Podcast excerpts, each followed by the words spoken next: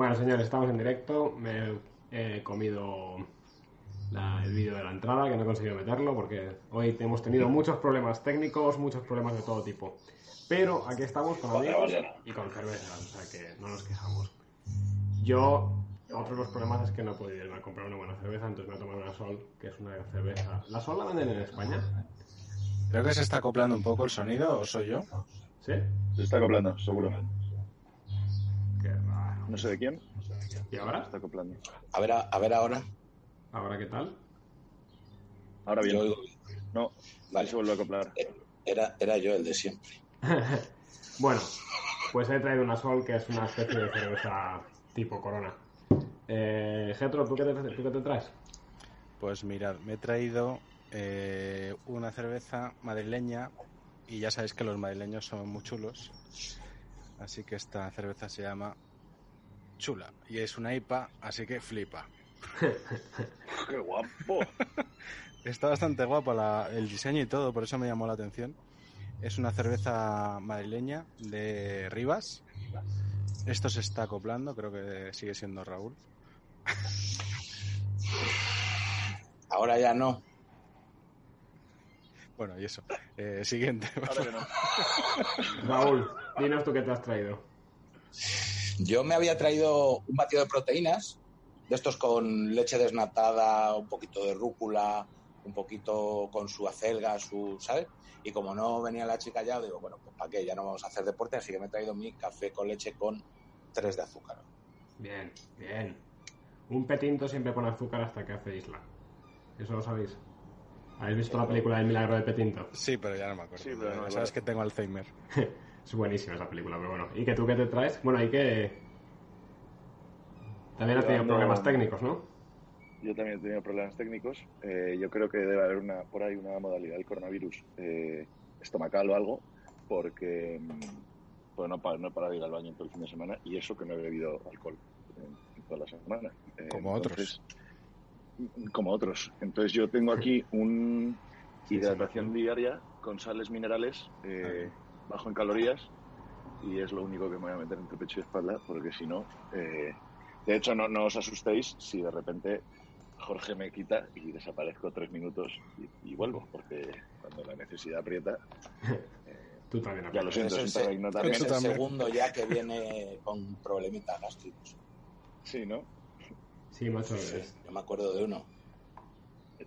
yo menos mal que no ha venido Ana porque si lo tengo que decir con ella delante me, cago vivo y ya no- me tengo que Bueno, eso tenemos que explicarlo un poquito, efectivamente. Hemos tenido un problema de última hora con Ana, la pobre no, no puede venir. Lo sentimos mucho porque teníamos mucha ilusión, no solo nosotros, también me consta que, que gente, eh, espectadores nuestros asiduos y algunos nuevos querían estar. Pero bueno, eh, seguro que en cuanto ella pueda, podemos repetirlo. la copla de cojones Oye, Pues ahora no sí que no soy yo. no tengo claro que sea Raúl ¿eh? No, no, A ver. y- Raúl no es. Yo ta- no sé. no, ya no se acopla ¿eh? Bueno, no Sí, como que de repente suena algo así como tú, pero bueno. Ay. Ese es pirata, vamos, es que se le ilumina. No, te pide- no, no, no, yo no he hecho nada, he cerrado todo, lo he, lo he Mira, quitado todo. te- el zoom tiene un chivato y es que cuando alguien hace ruido se ilumina el, como ahora yo, se ilumina el recuadro este amarillito. No, no, no, será Antonio de delitos telemáticos. Es que vamos a tocar una historieta hoy que no quieren que se toque. No quieren que la gente piense estas No, cosas. querem- no quieren que demos ideas, ¿no? No. Esto que vayan apuntando, que a alguno le hace falta. Bueno, pues eh, si yo fuera presidente, eh, ¿queréis empezar? Empezamos por la primera decisión de gobierno. ¿Cuál, ¿Cuál sería vuestra primera decisión? Antes de, antes de empezar, dejadme decir que esta pregunta me la hicieron en mis años de universidad, eh, cuando en, el campus de, la Complutense iba caminando hacia el metro, y de repente me pararon unos tipos con una cámara, llevábamos un amigo y yo, y me pararon, y nos dijeron, oye, ¿os podemos hacer una entrevista? Eh, eh, tened en cuenta que estamos hablando de la época de Bush, eh, de la guerra de Irak, etcétera.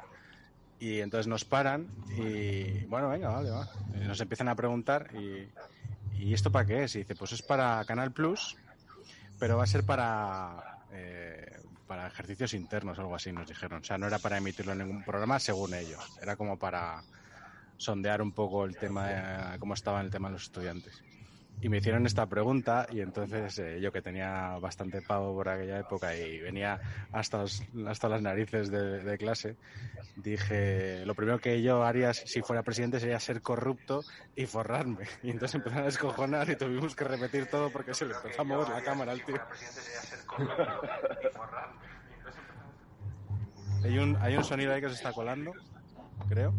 Ah, alguien me está oyendo en YouTube. ¿Tenéis algo no, abierto en YouTube? no ¿Me está tengo YouTube. No. A ver, un momento, a ver a hacer. No, yo tampoco. Está todo cerrado. Tengo todo cerrado. ¿Habéis Yo no puedo Sí. Sí. Bueno, intentaremos ir solucionando los problemas técnicos. Pero Si no, no sería Terra Ignota. si no, no sería Terra Ignota. Eh, pues eso, primera, primera decisión de gobierno. Eso yo creo que sería un tema difícil. Difícil de pensar. Yo así de primeras, ministerios, pues repartiría a los ignotos. O sea, Ministerio de Defensa yo creo que se daría a Víctor. eh, aunque le veo demasiado... Pelín demasiado flojillo en algunos temas. Pero bueno, Blando, poco blando, sí. blando, blando. Pero Víctor Torres creo que sería un buen eh, un buen tío para de- de- defensa. Porque es el único que sabe algo de defensa. Básicamente. Raúl claramente sería interior. Yo creo que Raúl tiene que controlar el CNI, tiene que controlar la policía. Sí, además Vale, se, me lo se pa- pido. se parece un poco a Rubalcaba.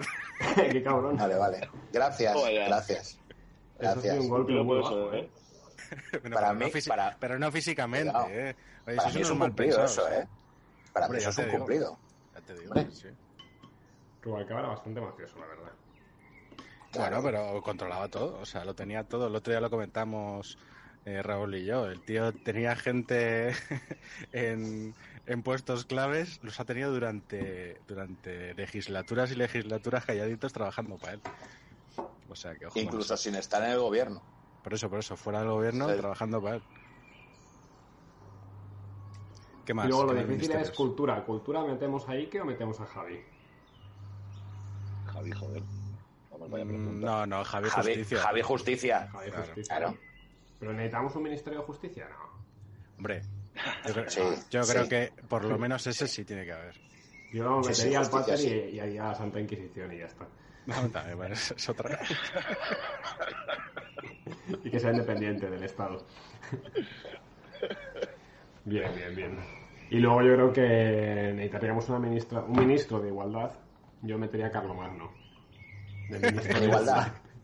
Yo, la había, yo había pensado en Carlomagno para dirección de, De la DGT. Bueno, no, es que no, pero, bueno, los podemos juntar porque, de hecho, el Ministerio de Igualdad lo vamos a cambiar. El nombre se va a llamar Ministerio de Igual te da. O sea que como te pases de listo, igual te da Carlomagno. Eso es muy boomer, ¿eh? Eso me, parece, me ha parecido una gracia muy boomer, ¿eh? Jorge, ten- tenemos que subir el nivel. ¿Cómo que no te digo? ¿No te digo, Getra del momento? ¿Cómo se aquí el Zoom? Nada, nada, que tú no eres Rafa, tú no sabes. El Rafa tiene, ese, ese movimiento lo tiene rápido, ¿eh? Oh, ya te digo. El A Rafa, Rafa eh, les ponemos Ministerio de Propaganda, ¿no? A, a Rafa y Sí, Sergio. sí, claramente.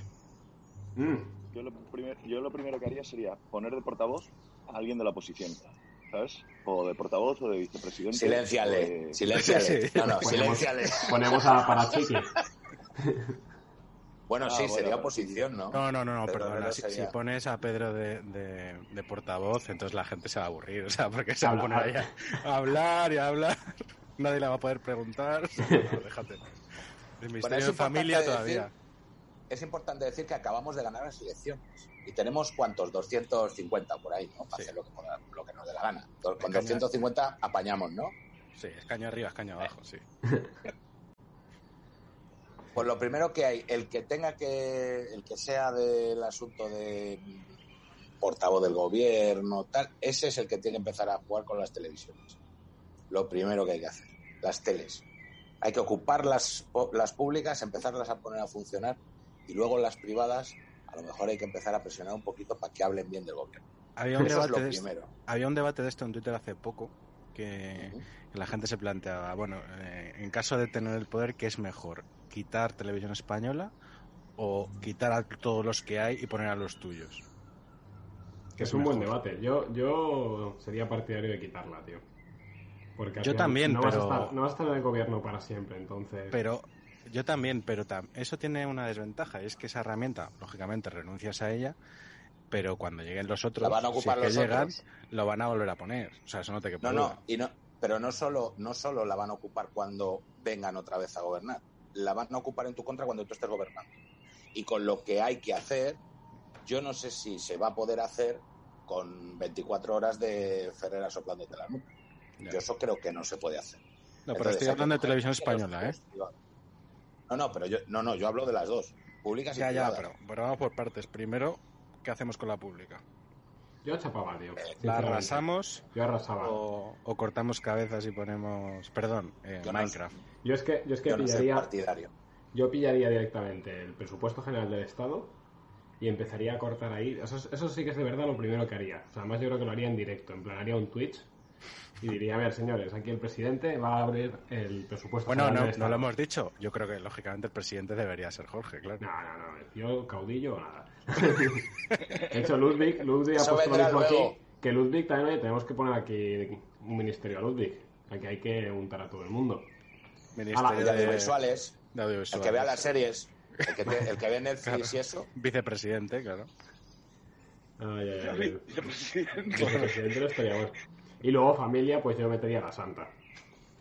No, yo familia metería para Chiqui, vamos. Ah, para Chiqui, ¿no? Eso le estás haciendo la pelota, tío. Le hemos metido ya de. Hombre, Bueno, vale. ¿dó- ¿dónde lo vas a meter? si Ah, no, pues la, la santa de portavoz, me, me gusta, me gusta.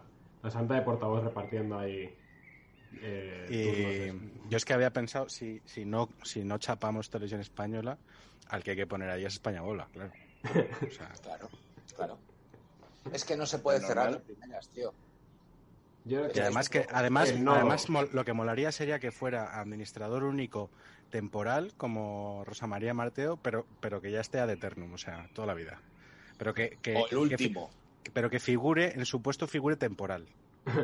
Y, y así te la sacas y se la, se la pasas por la cara a todos los demás. Tú para que empiece a dar dinero se le pone otra vez la publicidad y ya está. No, pero bueno, eso por supuesto. Si la dejamos televisión española hay que dejar publicidad, pero no solo porque dé dinero, sino porque es que, joder a, joder es a que- otros. claro, es que quitar publicidad lo que ha hecho ha sido beneficiar a todos los demás. Claro. Entonces eso por supuesto. Sí, sí. No, pero ahora, ahora en serio, yo, vosotros no cerraríais televisión española. O sea, yo creo que televisión española al final está claro que es un instrumento de propaganda increíble, pero me parece que sale carísimo y luego pues es el instrumento de propaganda del gobierno de cada momento. Pero dices, oye, ciérralo y se acabó, muerto el perro, se acabó la rabia, tío. Yo, fíjate, Lo necesitamos. yo, yo ¿Para la qué lo dejaría. necesitamos? ¿Quién lo necesita?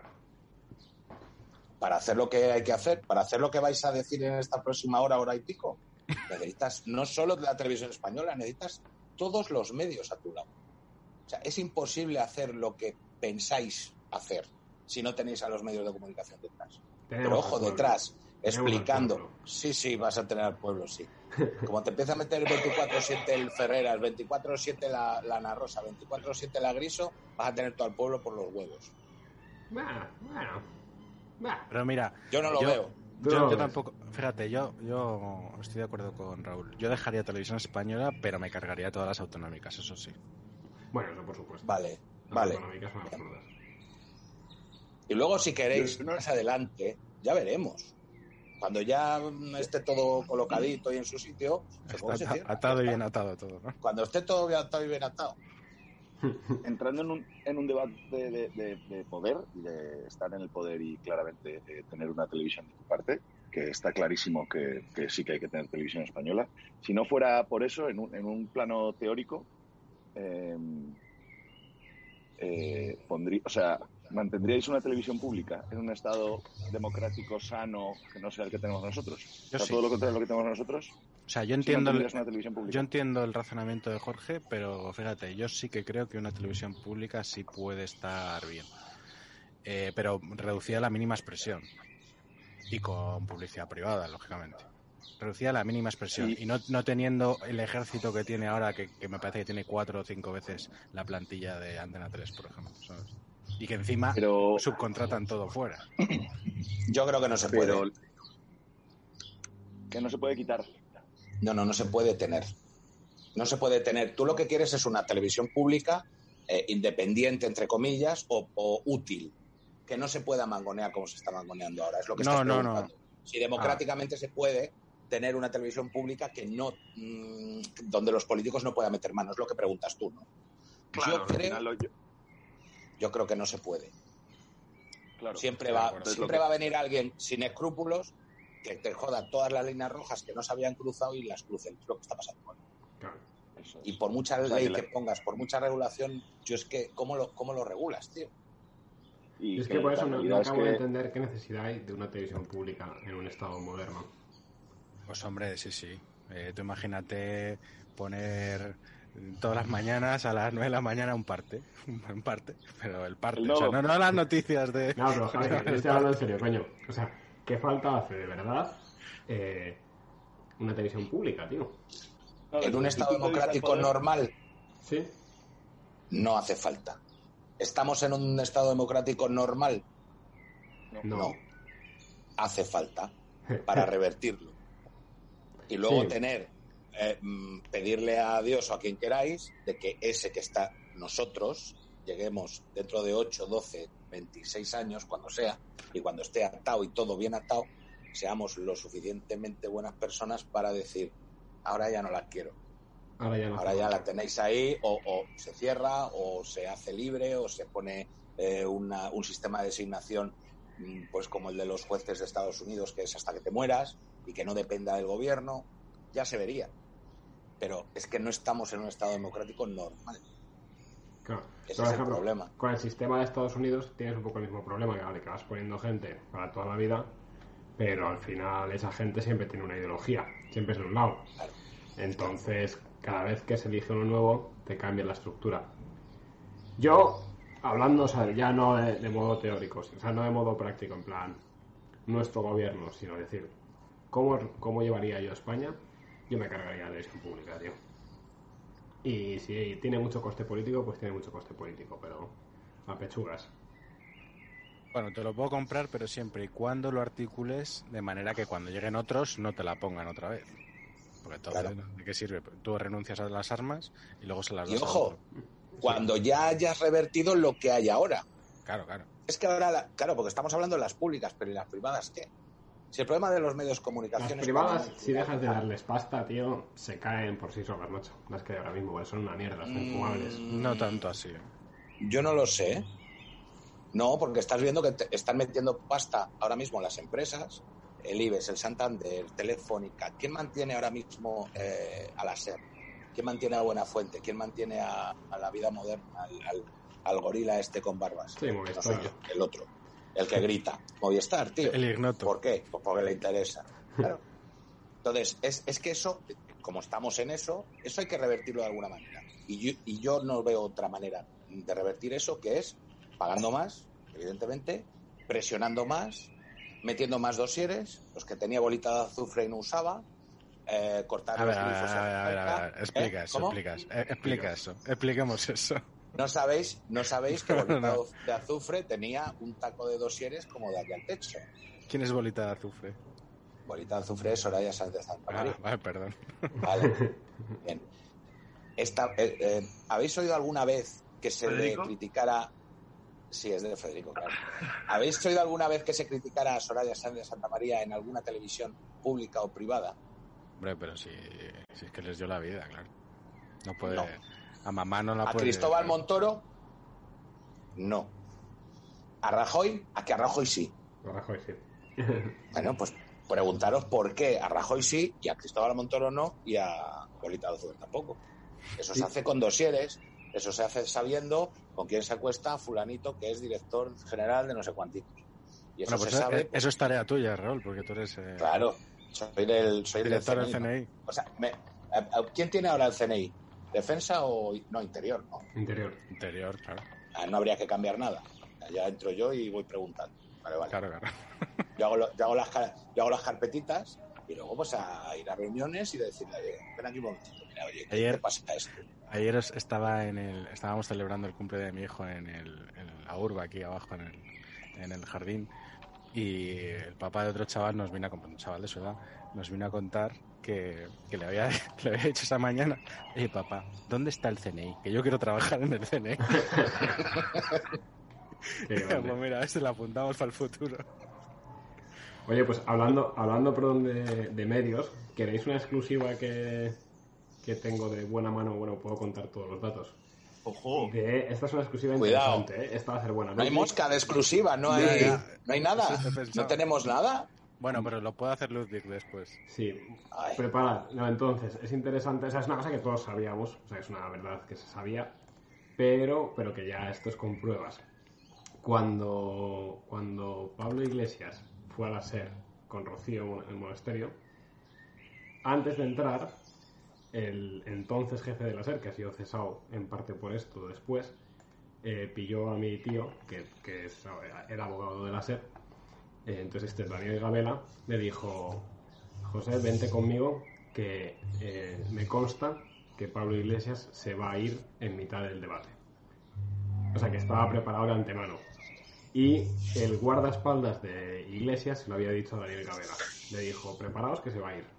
Y efectivamente, estuvo cinco minutos en el debate, buscó la excusa para hacerse el ofendido, se levantó y se fue. Y entonces el Gabela eh, le estaba esperando a la salida y le llamó de todo. O sea, le dijo a Pablo Iglesias que, es un gilipollas directamente. Eh, y entonces Pablo Iglesias intentó montarle el pollo a él diciendo, no, pero es que estés aquí blanqueando este partido, tal, ¿cómo invitáis a Vox? Y entonces ahí en eso, Daniel Gabela lo hizo bien, que dijo, mira, en esta casa hay que invitar a todo el mundo, nos guste o no, y, y si no te gusta, pues eres tú el que no tienes que venir, pero no seas gilipollas porque sabíamos que te ibas a salir del debate en mitad de, de todo. Entonces lo de la, lo de la hermanita izquierdo era paripé. O, o- o Era no paripé. sabía nada. Bueno, yo no sé si ella lo sabía o no. Yo no sé si ella lo sabía. Sé que, que Gabela lo sabía, que le montó el pollo a Pablo Iglesias. Hombre, yo que pienso que no lo sabría, ¿eh? porque fue muy lastimoso lo de cogerle la manita y todo eso. Sí, eso fue muy triste. Babeo mucho. Joder. Claro, O sea, si sí lo que- hubiera preparado no, no habría sido tan penoso, yo creo. Es que me parecen, son dos seres penosos. Uno, Bueno, ya. uno más que otro, pero son dos seres penosos. Entonces tampoco me extrañaría que incluso habiéndolo preparado dieran tanta pena. Con lo que me ponía la Barceló a mí, macho, ¿eh? Cuando éramos Ahora, jóvenes, ¿no? sí. Sí, sí, cuando éramos jóvenes, tío. Oye, pero una cosa, Pero vamos, que estaba todo preparado y, y de hecho eso le dijeron al final a Pablo Iglesias que era un gilipollas y que si iba a montarla, que se fuera y por eso de hecho se fue. O sea, hay un momento en que se ve en el vídeo que sale ya de, de la SER totalmente. Y parece ser que relacionado con esto, pues a Daniel Gabela le han cesado hace una semana y media, creo. Qué. ¿eh? Que había Entonces, empezado al director sí. de la SER. sí, sí, sí, ya no lo es. Si queréis, Eso sí puedo que buscar la noticia. Eso sí que no, esa noticia ya no la. O sea, me consta que es así porque eh, mi tío, que sé que trabaja ahí, el que estaba ahí, o sea, que estaban el guardaespaldas de Pablo Iglesias, Gabela y mi tío. ¿Cómo se llamaba el, el, de, el El del rayo? No, creo que no es ese, creo que no es ese. Me parece, no, porque el del Rayo además está ahora- no está en prisión por pegar a. No, no, que va. Ah, no, pues entonces era este. Bueno, Seguro. eso ya no me consta. Pero, pero después mi tío me dijo, mira, acaban de cesar y tal. Le han quitado el puesto por esto. Eh, Fulminado. Fulminado. Director general de la SER. Así se funciona, tío. de El Es que pirracas. así se va. Y le cesaron el, El pirracas. 27 del 5. El Uno. Pirracas, que por cierto, el Pirracas hace relativamente poco participó. Bueno, eh, para el que no lo sepa, el Pirracas es el jefe de los Ultras del Rayo, de los Bucaneros. Y Bucaneros. hace, hace no mucho participó en una pelea eh, que, que habría venido muy bien para preguntarle a Anita, eh, porque, bueno, a ver, no tiene nada que ver con su, con su deporte, pero es, o sea, es una especie de pelea preparada para los hooligans de los equipos de fútbol Ah, sí. europeos. Eh, se llama COTS, King- Kings of the Street Sí. si lo buscáis en YouTube es bastante salvaje porque no hay casi reglas, ¿sabes? O sea, eh, no hay guantes, es un, es un ring improvisado con unas verjas, con, con 20 o 25 gorilas ahí eh, haciendo ruido y dos tíos que se pegan sin, sin rounds y hasta que el médico piense que uno va a matar a otro. Y entonces el Pirracas participó hace relativamente poco en esos y por cierto duró poquísimo, por lo visto le, le calentaron pero bien. Pero rápido. Es ¿no? chiquitino. Es chiquitino el pirracas. Sí. Sí, sí, pero vamos, yo no me gustaría encontrármelo tampoco en, en un rit de, de coche. Pero bueno, os habéis dado cuenta cómo funcionan ellos, ¿no? ¿Os habéis dado cuenta cómo funciona el asunto? Tú no me gustas, pum, a la calle. Pues esa es la, lo que hay que hacer con los medios, ¿Qué es tanto lo que públicos como privados. que es lo que os iba a decir antes, lo que estamos asumiendo es que han sido mejores que nosotros, porque todo lo que estamos diciendo que habría que hacer es lo que han hecho ellos desde Exacto. hace más, desde hace más de 20 años. Entonces, lo que estamos diciendo es eh, que yo no lo tengo claro, ¿eh? lo que veo, la, veo la utilidad, la veo clarísimamente, es decir, eh, hay una batalla y cuando la tienes que ganar, pues la tienes que ganar si era impuesto las normas, además, pues tienes que seguir sus normas y tal. Pero por eso os lanzaba la pregunta de si en un Estado, llamadlo como queráis, sano, democrático, etcétera, tal, lo de la televisión pública. Yo sí que creo como objeto que hay cosas que, que, que molaría idílicamente, por ejemplo, que un informativo hubiese un informativo de servicio público, idílicamente, a mí me fliparía. Claro. Es real, va a transmitir siempre lo que quiere que transmite, lo que, lo que quiere que transmite le pague. se Y si ahora hay que tomar, y si ahora hay que tomar estas, o, o si ahora hubiera que tomar estas determinaciones, es porque antes no se ha parado. Porque todo esto que decía ahí que de que llevan 20 años así, es que había que haberles parado antes. Porque si le- contra más le dejas avanzar el problema, más complicada es después la solución. Claro, es lo que Y siempre mañana va a ser más, mañana va a ser más complicado que hoy. Y Claro. pasado más que mañana. Tienen demasiado Y yo- poder, ¿no? No La incomparecencia ha sido terrible. La incomparecencia de la derecha ha sido terrible, efectivamente. Ya, no, ya explicó, lo dijimos cuando vino Marcial y aunque luego es verdad que nos fuimos por otros derroteros y no lo explicó, pero yo le pregunté, porque él lo ha contado alguna vez ya, eh, no sé si en Twitter o en entrevistas, la, el- la vez que Intereconomía iba a ser un medio generalista tipo La Sexta, pero Soraya prefirió en el último momento, cuando ya ganó las elecciones, darle la licencia a, a- a La Sexta y, y dejó tirado a Intereconomía. Ese tipo de decisiones son las que luego, claro, Claro. a años vista, Pa- pasan que... Claro, Vosotros sois muy jóvenes y no os acordáis de lo que cuenta siempre José María García del antenicidio y, el, y Federico también. Se quería montar, Aznar quiso montar un lobby, pues un grupo de comunicación grande que fuera de derechas. Y en teoría era Antena 3 con Telefónica. que ah, por, an- por por entonces era Movi, eh, Moviline o Sí, estaba no Movilán y. Movistar, las dos. Moviline y Movistar, querían, fus- eh, querían hacer una fusión y hacer un grupo grande y tal. Y al final les dejaron tirados. Onda Cero no es el hijo de eso, pregunto. Puede ser, puede El ser. hijo, ¿eh? Yo, porque no creo Sí. que sea, no creo que sea eh, ahora mismo el medio de comunicación de la derecha No, no. conservador, no tanto. No, Pero- no, no, pero no hay. Joder, no, hay, no hay.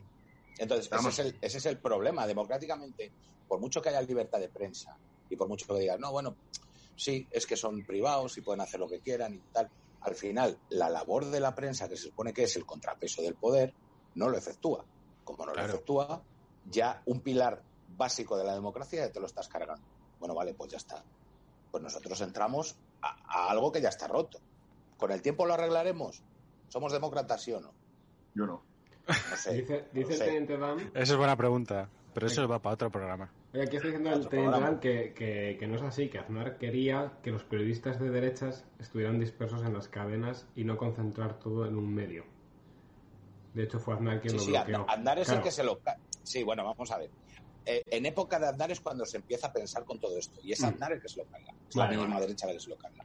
Vale, vale, porque... De todas maneras, lo, lo que has dicho, Raúl, efectivamente, existe, supuestamente, existe la libertad de expresión y tal, pero en último término todo depende de- del gobierno. ¿Por qué? Porque el gobierno es el que da las licencias. Cu- Cuando se dice, Claro. cuando, cuando alguno ha dicho es que no hay medios privados en España, tiene cierta razón, porque a pesar de que el capital es privado en teoría y en origen, pero la licencia que le dan para emitir se la tiene que dar el, el- el gobierno. Entonces el gobierno, mientras no dé licencias a determinado sector ideológico, como es lo que ha, como lo que ha ocurrido, nunca vas a tener esa libertad de expresión. Siempre va a estar el, el- el tablero girado hacia un lado. Y eso Porque es lo que ha pasado en España. Ya empieza el medio con un déficit de que le debes algo al gobierno. Y desde ese punto ya se acabó. Así Claro, que... lo- luego ya ni hablar de las de las medidas del BOE en mitad de la pandemia regalando dinero a los medios. Ya fue es otro tema. Pero, pero ya en origen está viciado, porque es que el origen es que eh, si yo quiero emitir, me- eh, el, el señor eh, el secretario de Estado de Comunicaciones o el que sea tiene que decir, eh, te doy la licencia o no te la doy. De hecho, siempre una cosa, privadas, que, una cosa que siempre dice Federico, y, y es verdad, es que la SER tiene más antenas que todas las demás cadenas de radio juntas. Sí. La SER que no hay que olvidar que viene de donde viene. La SER viene de, de ser el, eh, digamos, el aparato oficial de, de la, la última España franquista, de la España franquista del último término. por lo tanto, estamos de acuerdo de que por lo menos de primeras hay que utilizarlas, ¿no? Y Yo hay sí. que hacer lo que han estado haciendo Bueno, ellos. desde Por lo el menos punto de de- primeras, ¿no? Desde el punto de vista maquiavélico del poder, yo lo tengo clarísimo. Estratégica, estra- estratégico, táctico, hay que tenerlas por narices, ¿no? de, de lejos, Venga. sí. Yo, yo, si pudiera, eh, para, para paliar mi conciencia, creo que lo ha dicho Getro antes, eh, me fumaba las autonómicas. Quiero decir, que me ido Eso sí, ¿sabes? es que es Una que es lo que decía Jorge Vale, también, ¿no? bien, Decía, yo bien. lo primero que hago es recortar. Bueno, pues yo lo que sí hago es, oye, que la televisión española hay que mantenerla porque tenemos que jugar al juego. Yo no he venido a no Y- jugar, sino he venido a jugar y a ganar. Perdona, y reducida al mínimo. ¿eh? Y reducir al mismo. Pero hay que adoctrinar, ¿eh? eso que no se nos olvide. Yo es que en eso de recortar, perdón, y sería ahí mi siguiente plan de los primeros 100 días, yo lo que haría es empezar a recortar, pero a saco, o sea, pero en todo tipo de cosas. O sea, yo intentaría conseguir eh, bajar el IVA de todos los, de todos los productos al 7% y dejar un IVA del 0% para las cosas de primera necesidad, o sea, medicinas y cosas de este estilo. Eso con todo. Y luego eliminaría, bueno, ahora me parece que por directiva europea no se puede, o sea, que habría que ser Perdón, Europea. Jorge. No, ¿Sí? efectivamente, no se puede bajar del 15 por normativa de la Unión Europea. El 15 es el mínimo de la tasa normal, ¿eh? Luego hay superproducidos, parking y tal y cual. Claro, pues eh, vale, pues, eh, al 15 Pero luego lo puedes, mínimo. pero, pero Claro. tienes, pero vamos a ver, tenemos cuántos impuestos para jugar con ello. Tienes Sí, un no. millón de impuestos y tasas para poder jugar. Que no te dejan el IVA, bueno, vale, pues me quito. Me o quedo. bajo. Bueno, de hecho, de hecho, perdona, con pero, eso. Pero lo que siempre se dice en la izquierda, ¿no? De fijarse en los países nórdicos, y esto nos lo podrá decir Jorge mejor, eh, los países nórdicos suelen tener un IVA medianamente alto, lo que pasa que luego hay otros, otro tipo de IVA que en España no hacen más que subir y ahí los tienen en bajo mínimos, por ejemplo el de sociedades o por ejemplo el- los IRPF sí que están un poquito más, pero, pero No, hay pero porque porque se, mucha- tiene contrariamente renta. Claro, no, pero con- contrariamente a lo que se piensa de que esos, esos países tienen una presión fiscal altísima y que por eso nos tenemos que parecer a ellos, porque como se vive bien y tienen los impuestos altos, pues venga, vamos a poner los impuestos altos, que seguro que lo, de- lo otro viene después. Bueno, no, en esos países eh, eh, hay determinadas cosas que tienen muy claras y es una de ellas es, por ejemplo, ayudar mucho a las empresas co- poniendo eh, eh, eh, impuestos irrisorios para que hacer para que las empresas sean competitivas. Claro, y eso es que esa, Claro. porque yo me quedo un poco a medias, eso es lo segundo que haría, es, eh, por ejemplo, copiar el modelo de Irlanda o el modelo de Estonia de, de ¿cómo se dice? No es taxación, sino de bueno, Impuestos. impuestos, a las Tri- empresas. tributario. Sí, del sistema tributario de empresas. Que yo creo que, por ejemplo, Irlanda ahí ha hecho una jugada buenísima, o sea, siendo un Bueno, país de, de puras lecheras, o sea, que todo el mundo se dedicaba ahí a ordeñar vacas. Ah, eh, Eh, vacas y patatas. Lo vacas y patatas, sí, sí, sí. Pero que además que era un canteo, ¿eh? O sea, que yo tengo bastante conexión con Irlanda y conozco gente que ahora limpia mucha pela que decían que ellos hasta hace tres años se bañaba toda la familia en la misma bañera, usando el mismo agua, y una vez a la semana, ¿sabes? Y gente ahora de esa que está ganando 60.000 euros al, al año, ¿sabes? Y dices, oye, eh, ¿y cómo Todas lo han estas cosas conseguido? hay que pelearlas, ¿eh? Claro, pero ¿cómo lo han conseguido esto? As- Bueno, pero ellos, por ejemplo, lo que han hecho es mantenerse dentro de los límites europeos, pero poner todo al mínimo. Entonces, con eso ya te da. Es verdad que Irlanda tiene una ventaja que es el tema del inglés. O sea, que como hablan en inglés, pues eso es muy útil. Y que luego todo esto se ha Desde, desde pequeñitos, ¿no? Como... Desde pequeñitos, que aprenden súper rápido, los cabrones. Eh, claro, esto se ha concentrado sobre todo en Dublín, ¿no? Pero, en Dublín. Pero, pero vamos, yo creo que un modelo así sería lo que haría falta para re- reindustri- re- in- Industrializar. gracias. Euro, eh, Europa no, España, que España no Europa. España. Y, y para atraer empresas, ¿sabes? Es que yo creo que... España Ahí creo que estamos todos de acuerdo, ¿no? Bajada de Sí, sí. impuestos, Todos. seguro. Bajada de ¿Cómo impuestos lo peleamos eso? y bajada de ¿Cómo Bueno, peleamos que- eso? En Europa, no- o sea, si te mantienes en los límites de Europa, eh, ya con eso consigues mucho. ¿eh? No, o sea, con eso- luego, pero el, proble- el problema no es solo la bajada de impuestos, sino que es que es el debate eterno de siempre, y es que en este país, además de bajar los impuestos, que es bajar el ingreso del Estado, antes que bajar es el gasto. Claro. Entonces, gasto. empe- hemos empezado por televisiones, de cerrar las autonómicas y televisión española reducirla al mínimo. Pero de lo poco que podría estar de acuerdo, no poco, ¿vale? Pero que de lo, de lo poco que a mí me parece, que por otro lado me parece imposible, ¿vale? Pero de lo poco que puedo estar de acuerdo con Vox, hasta la médula es en el estado de las autonomías. Entonces, Sí, bueno, pero fuera eso, gastos, fuera políticos. Eso lleva más tiempo. Fuera- No, Eso pero los quiero 100 decir- primeros días no te da. eso no, lo no te da, tratamos. pero vamos, que yo sí que saco los tanques, ¿eh? En Cataluña, Se en las. Vascongadas, en Galicia, y digo, y, y de la, y de la Y que, y de la y que hacía no, no, un no, no, no, no. 155 permanente para todo el país. Claro, se acabaron las- Eh, si ya. salgo presidente, se acabaron las autonomías. Si no salgo. Jacobique, Jaco- sí, sí, sí, sí, sí, sí, pero se acabarán, se acabarán las autonomías, los chiringuitos, y, y, y del mismo modo que, vamos, yo te- la opinión la tengo muy clara, del mismo modo que, que Getro decía que a la mínima expresión, yo la televisión pública y todo lo demás. Claro, claro. Si puedo poner un ayuntamiento, si en vez de poner 17 comunidades autónomas hay 17 ayuntamientos, y a tomar por culo, o sea, toda la red. 17 auto- eh, ayuntamientos pública- no puedes, pero bueno, sí entiendo lo que ¿Me entiendes dices. lo que te quiero decir, no? Que, que- De todas maneras, sí que espera, has dicho una cosa que yo creo que hay que matizar. Bajar impuestos, en teoría y en principio, efectivamente es bajar recaudación, pero no siempre, eh, y no por, si- o sea, no por sistema. Y el ejemplo más claro lo tenemos en Andalucía, donde han bajado los impuestos desde que está el PP, y es la primera vez que tienen superávit en 40 años. es, es la magia, porque si tú bajas el Y IVA, han hecho que el consumo. esto. Claro, Y han hecho- la- lo importante es eh, el juego, eh, el juego de, de, ¿cómo se dice?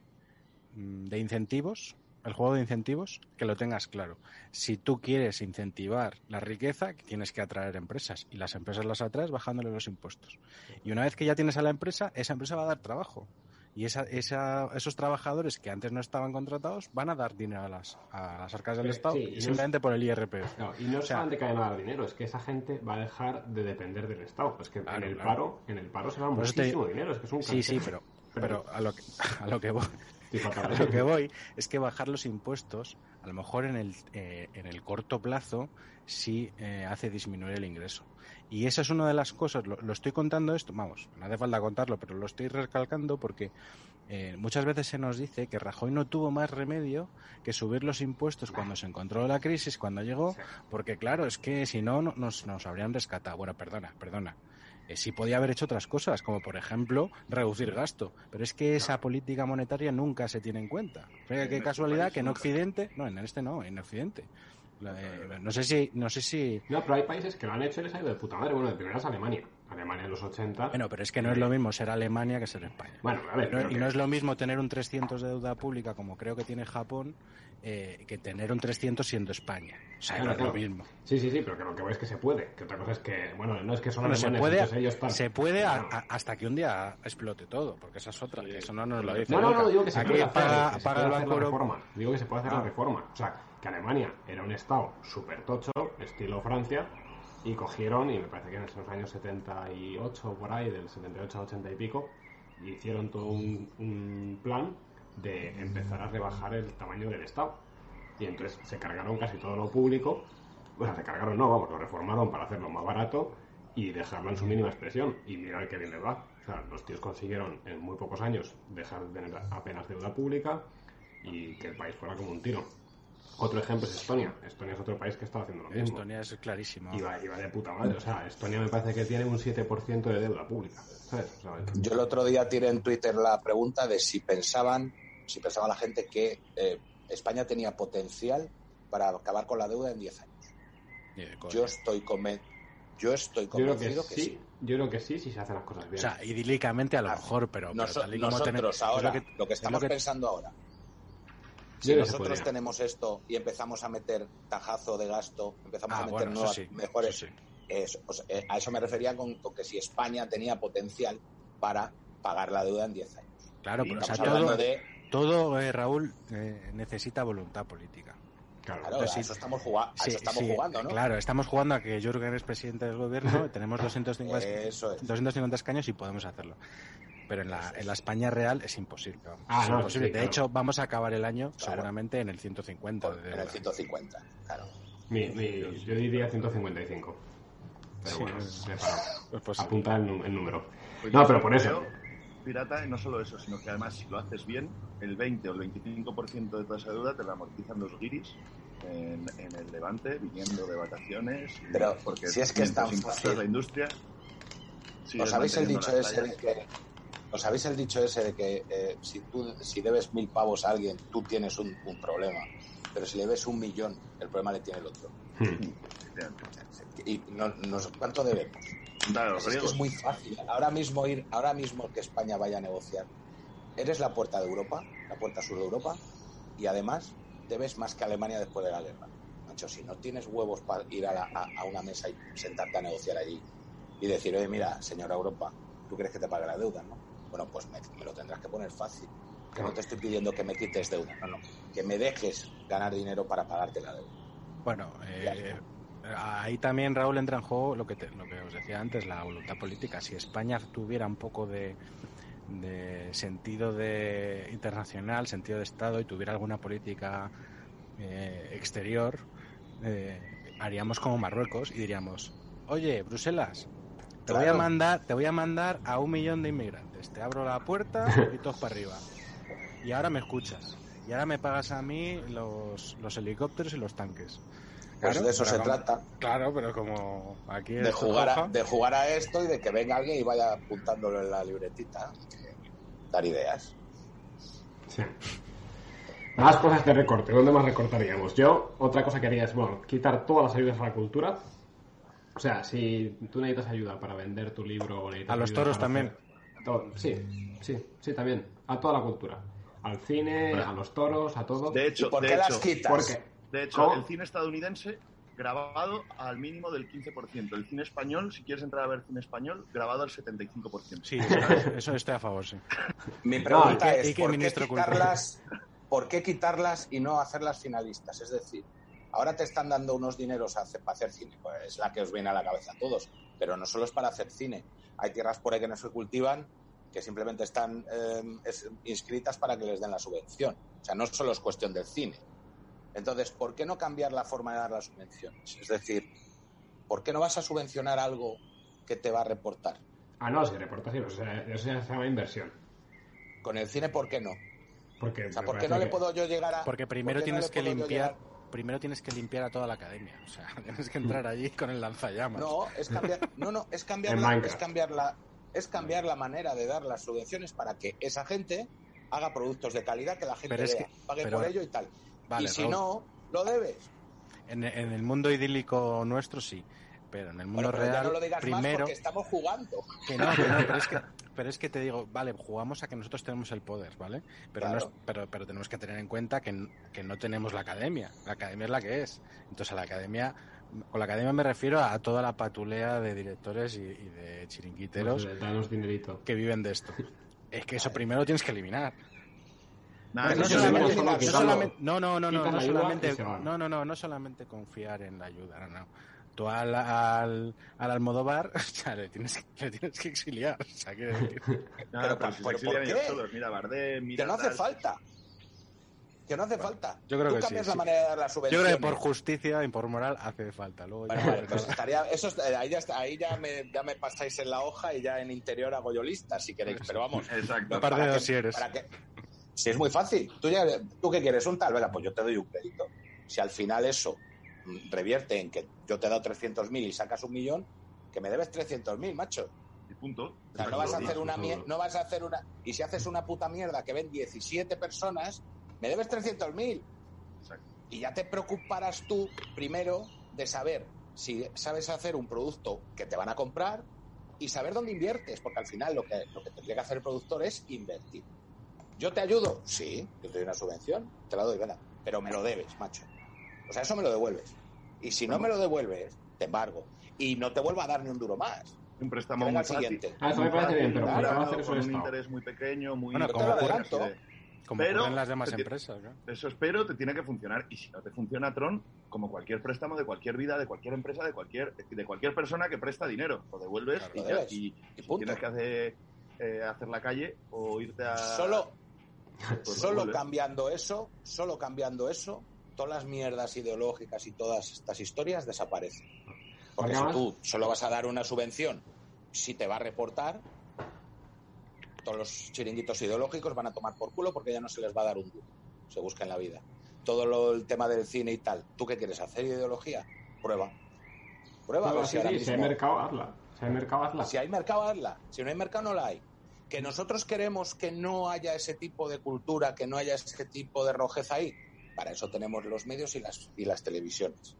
Que esa- las, La las públicas son nuestras, que no hace falta la Guardia Civil, hombre. A la gente Oye, se le coge, se le No me, has, no me has pasado los 100 días, pero yo ya me acabo la cerveza, así que voy a por otra, ¿eh? Seguid. Tira, tira. Pero, Vale. pero vamos, sí, yo por ejemplo, lo de cultura quitaría a todos, los del cine, los primeros, obviamente, y los toros pues también lo quitaría, porque aunque a mí me gusten los toros, tampoco es que yo sea súper fanático de los toros, ha ido dos veces, pero, pero, pero bueno, me gusta, o sea, creo que está bien, pero dices, mira, tío, tiene que conseguir sobrevivir, o sea, tiene que ser autónomo, entonces si tienen que reestructurarse, se reestructuran, o sea, hay que subir el precio, se sube. Te voy a decir más, Jorge. Todo lo que le quitas a la cultura, llámalo como quieras, hasta, hasta el fútbol, ¿eh? hasta las televisiones, hasta el fútbol, hasta los toros, hasta todo lo que le quitas, el 25% lo meto en todos los distritos de todos los municipios de toda España para montar campos de fútbol sala, canchas de baloncesto, canchas- de verdad, ¿eh? lo hago. Entonces me lo quito del cine de mierda y del adoctrinamiento y de no sé qué y les pongo a los chavales para que jueguen, para que hagan deporte. Eso uno. Y dos, que no sé cuándo queréis, eh, pero yo lo que sería seguro el ministro de Educación, vamos, seguro. Y la peña iba a A leer, se iba a poner a leer y se iba a poner a... a- y, iba, iba- y no se iba a leer aquí a Shakespeare, ni a Dan Brown, ni a, ni a nadie que... ¿Está Víctor por ahí? ¿Sabemos Mm. si está Víctor? No se iba a No leer está, está nada trabajando. que estuviera al norte de los Pirineos ni de puta coña, vamos, o sea, pero nada. Eso tiene dos vertientes, la, la económica y la, y la ideológica, por decirlo de alguna manera. En cuanto a la económica, tendríamos que intentar recuperar las, la centralidad de sanidad y de educación, porque eso iría de la mano. Amén. Tendría que ir tarjeta única, tendría que ir un sistema operativo eh, de informático único en toda España, tendría que reforzar la igualdad, reforzar la igualdad entre españoles. O sea que da igual que te pongas malo aquí, que te pongas malo en Sevilla o que te pongas malo en Lugo, ¿no? Está claro. Y eso al final te va a hacer ahorrar dinero. ¿Por qué? Pues porque no es lo mismo que vaya mm, Cataluña a comprar 10 millones de vacunas de la gripe a que vaya a España a comprar 300 millones de vacunas de la gripe. Cualquiera que haya tenido un bar sabe que cuando compras tres cajas de cerveza te valen a 0,30, pero es que si compras 100 cajas te salen a 0,10. Claro. O sea, eso es básico. Pues el homogeneizar todo, eso ya te está dando dinero, sin tocar nada. Me estás comprando, O sea, eh, sí, eh, casi me estás comprando lo del Estado de las Autonomías, vamos, ¿no? Yo a la larga sí, pero claro, eso necesitamos reforma constitucional. Y eso Pero- sí sería, Con 250 Pero es- años podemos, ¿no? sí llega, ¿no? Creo que sí. Son tres quintos o dos tercios. Me parece que sí, por ahí andará. Pero bueno, es que aunque tuviéramos esa mayoría tan abrumadora, yo creo que eso sí que es necesario hacerlo. No sé cómo buscarnos la vida, pero hacerlo eh, pactando con la oposición, pactando con la izquierda, porque sería la que no querría. Porque a lo mejor la izquierda sí que quiere un debate de monarquía o república, pero no quiere que le toques las- el estado de las autonomías. O quiere llevarlo a un estado federal asimétrico, que es la- el sueño húmedo del PSOE donde Cataluña vaya por un lado, País Vasco vaya por otro, Navarra va por otro y luego la España de segunda, de segunda y tercera velocidad. Pero no sé, si pudiera hacerse sin reforma de la Constitución, yo tiraría a recentralizar seguridad, sanidad y educación. Mm. Se acabaron las policías autonómicas, Y justicia. una única. Y justicia, claro, y justicia. Y todo eso lo que hemos hablado. Único sistema operativo informático. Y si puede ser de todas las administraciones y de todos los ministerios, mejor. O sea, imaginaros un solo sistema operativo para toda la administración pública Bueno, española. Eso funciona aquí, eso aquí. Sí, o sea, perfectamente, vamos. Aquí tienes Eso es todo. eficiencia, macho. Aquí tienes hay hay una página web que se llama suomi.fi, que Suomi es Finlandia, o sea, es como si fuera españa.es. Yo me meto ahí, con, además me meto con las cuentas del banco y ahí puedo firmar cosas, puedo pedir, no sé, hacer cambio de residencia, pedir que me hagan un test del coronavirus, mirar mis impuestos, mirar los Esa cosas es, que están puta, registrados a mi esa es la puta famosa digitalización de la que habla todo el mundo. Claro, Que- pero que sí, todo en una web, ¿eh? pero Bueno. Eh, eh, Claro, ecológica. Pero, pero eso no lo, pero eso no lo tocan. No, tampoco- ¿no? tampoco ¿Allí la es esa hecho la- ecológica, Jorge, o no? Porque si no la habéis hecho ecológica, yo no firmo una mierda. ¿A mí o es transición Aquí- verde, digital ¿No verde veis, o...? no los pajaritos, tío? Aquí es todo muy ecológico.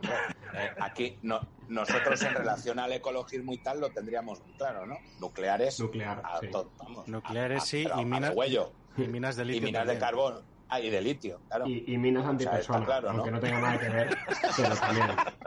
No, hombre, yo creo que... En Minecraft, en Minecraft. No, no, no, en Minecraft no, mis cojones. Hay que salirse del, Tratado de Kioto, me parece que es.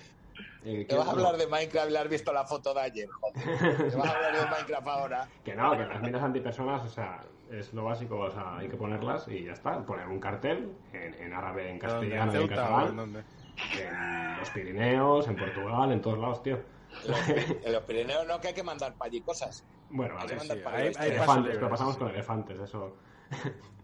Ah, eso no os Ah, lo vais a creer, pero, pero tema fronteras, las cerrarías como un... Yo el otro día como- escuchaba a alguien No, que no, decía, a mí, con, con respecto a lo de España 2050, a mí con que me con que me aseguren que vamos a tener las mismas fronteras en 2050, yo con eso me conformo. No, no es mala esa, no es mala. El otro día lo el hablábamos... tema, yo el tema de las fronteras lo ve- solo veo una solución. Cerrar ya, ya, cerrar. Pero, pero cerrar que poner a la, a la armada para que cayuco que vean traca atrás. Y al tercero que te cargues ya no vienes más. Y con los que, y con los se ríe el cabrón. No, pero yo yo estoy de acuerdo con Raúl. Yo, Nos van a tirar el vídeo ¿Qué hizo ya. Australia? yo nunca. ¿Qué hizo No, no, que sí, que Australia? sí, que sí. Pero que a mí no me, que- que a mí no me cuentes Claro. eso, que yo soy más bestia que tú, sí. Y luego, con los que están aquí, por mucho que queramos, no nos los van a aceptar en ningún sitio. Entonces hay que regularizarlos sí o sí. Entonces yo lo que sí que, para que no, esa regularización, porque hay que ponerlos a trabajar, y no solo a trabajar, a trabajar y a cotizar.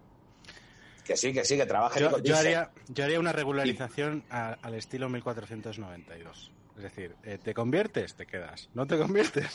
Pues mira, ahí tienes los Pirineos.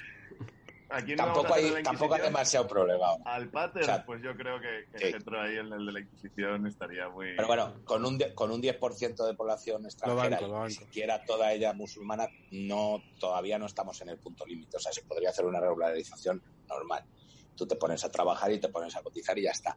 Y aparejado a eso, claramente la Armada en el estrecho, para que decirle, no, no, mira, hemos hecho una regularización porque no me quedan más cojones, porque No. estoy llamando a Marruecos y no me coja ninguno. Estoy llamando a Sudán y no me coja ninguno. Estoy llamando a Siria y no me cojan a ninguno. Entonces, como no te van a coger a ninguno, pues te los tienes que comer con patatas. Vale, te los comes, pero no viene ni uno más. Pero no viene ni uno más. Y yo, yo, Yo yo lo que pasa de es que- bromas, por ejemplo, y aquí creo que me vais a disparar en un pie, pero yo que haya refugiados no me parece mal. O sea, yo sí acercaría refugiados, pero refugiados legales. Es decir, Y, y de tú- guerras reales de- también. de claro. guerras reales. O sea, tú, Claro, sí, tu eso país, son- Cuando, cuando entran los de Marruecos y nos dicen, pobrecitos, es que vienen huyendo de la guerra. ¿Qué guerra tiene Marruecos? y vienen a ver al bicho, ¿sabes? Y a trabajar, ¿eh?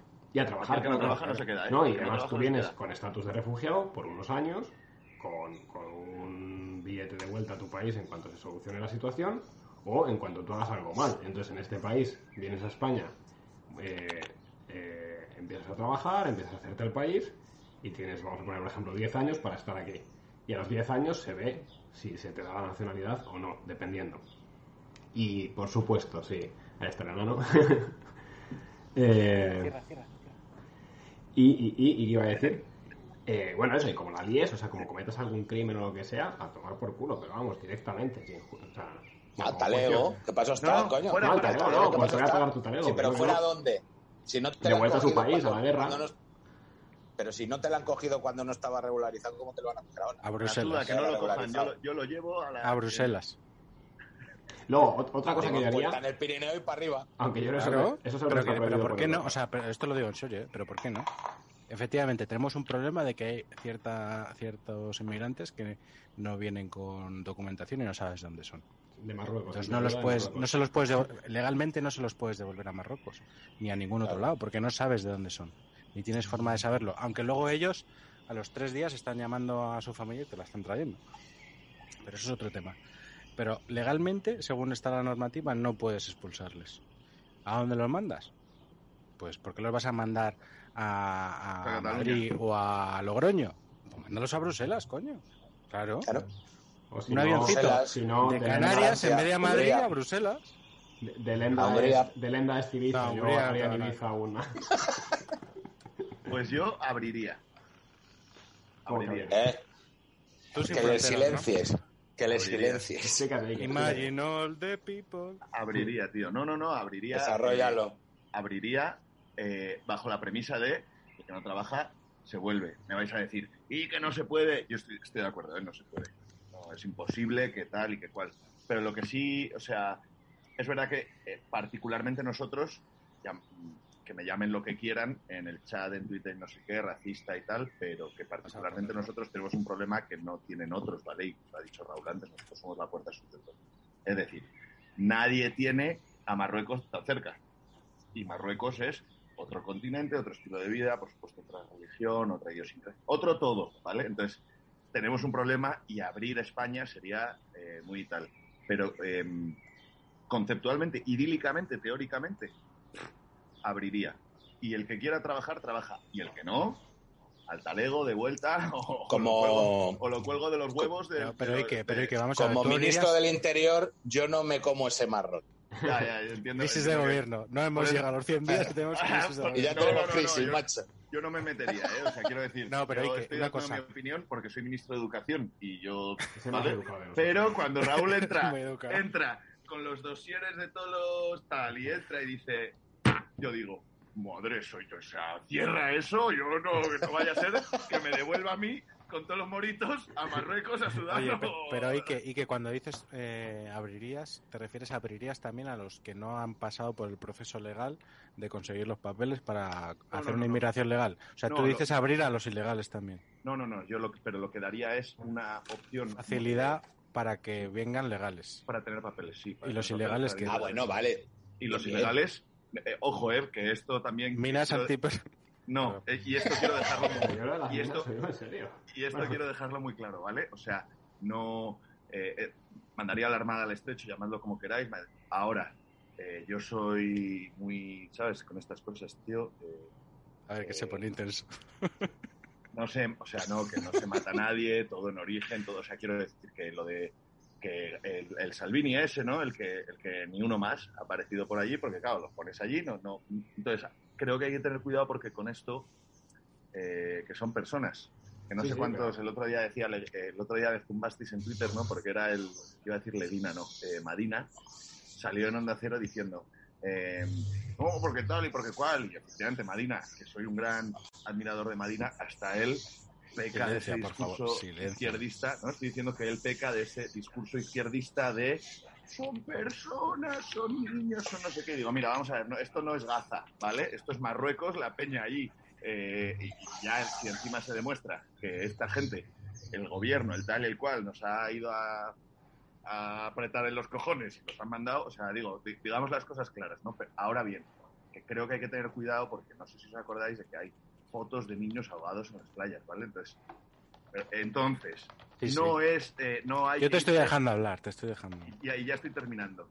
No es, em, no es el argumento, no es la... Porque te estás yendo como al extremo, a la casuística, no sé qué y tal y eh, dentro de un sentido común y de un tal y de... ¿Sabes? No, no...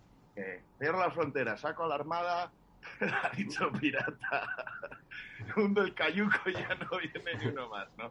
Pero, que yo pero- entiendo, pero entiendo la idea. Eh, porque sé por dónde vas, perdona que te interrumpa, pero es que yo estoy de acuerdo contigo, ¿eh? yo también soy el primero que pienso que son personas y tal. Pero cuando tú vigilas la- que se cumpla la legalidad, al final salvas personas.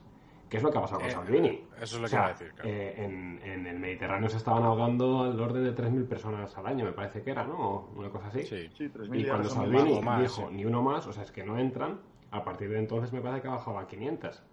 Entonces, no oye, tanto, pero sí, se ha oye, que que ha bajado un huevo.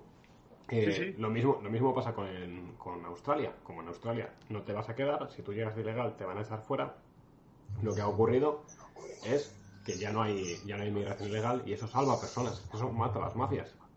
Esa es la cuenta que iba a echar yo. ¿Cuántos mueren al año en el estrecho hoy?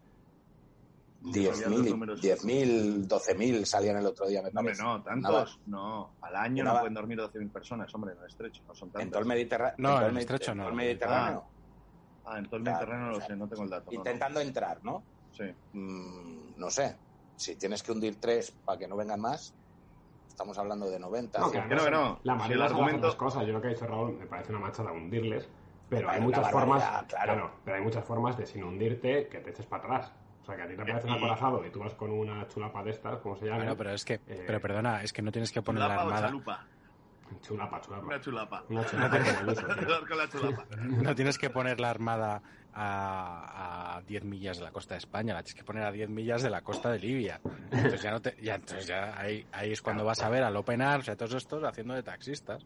Y entonces cuando van a recoger a los Eso cayucos, sí los hundiría. hunde, hundes a, a Open Arms y, y se acaba el problema. Que No tienes que no hundir a tienes lo- que dejar funcionar. Y, No, no, y lo- eso- y hay otra cosa que, que siempre se confunde y es cierto con lo, lo que dices tú de Madina, pero bueno, es, es el mantra de la izquierda, ¿no? De, eh, son personas y además hay muchos de ellos que te dan lecciones y te dicen, pues no es muy cristiano de tu parte que digas esto, ¿no? A mí me lo han llegado a decir esto. No, perdona, vamos a ver. Lo que no es cristiano es estar a favor de la mafia de personas. La trata de personas sí que no es cristiana. Lo que hay que hacer es acabar con la mafia. ¿Y cómo acabas con la mafia? Pues poniendo la puta armada a 10 millas de la costa de Libia. Y ahí acabas con la mafia, porque el tío de Open Arms ya no puede hacer la- el paripé de recoger a un cayuco que no puede recorrer más de 4 millas, porque está- no está pensado para eso, porque se hunde, y, y los traen a miles de millas. Entonces, ahí es donde hay que actuar. Yo, por ejemplo, Eh, Raúl de está Nuevo claro. Zonas. Y además dentro de esa casuística de la que hablábamos antes está claro que está mamá con el niño embarazada, que puede ser un, drama absoluto y una tragedia humana que te cagas, pero que luego seamos honestos y hablemos de todo lo que hay que hablar.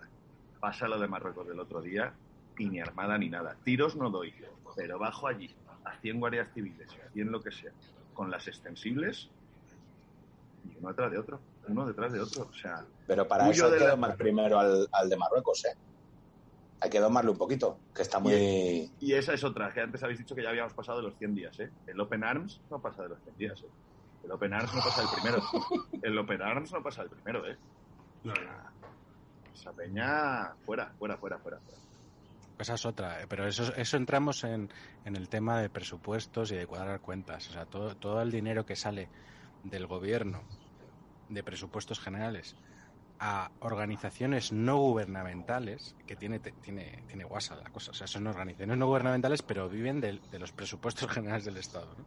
Entonces, claro, también eso caería por su propio peso. Si tú a Open Arms dejas de darle no sé cuántos son miles de, no sé cuántos miles de euros por cada inmigrante, y a los que vienen aquí, al tío que le tiene en el en el albergue le pagas no sé cuántos miles de euros por cada inmigrante, esto se acaba.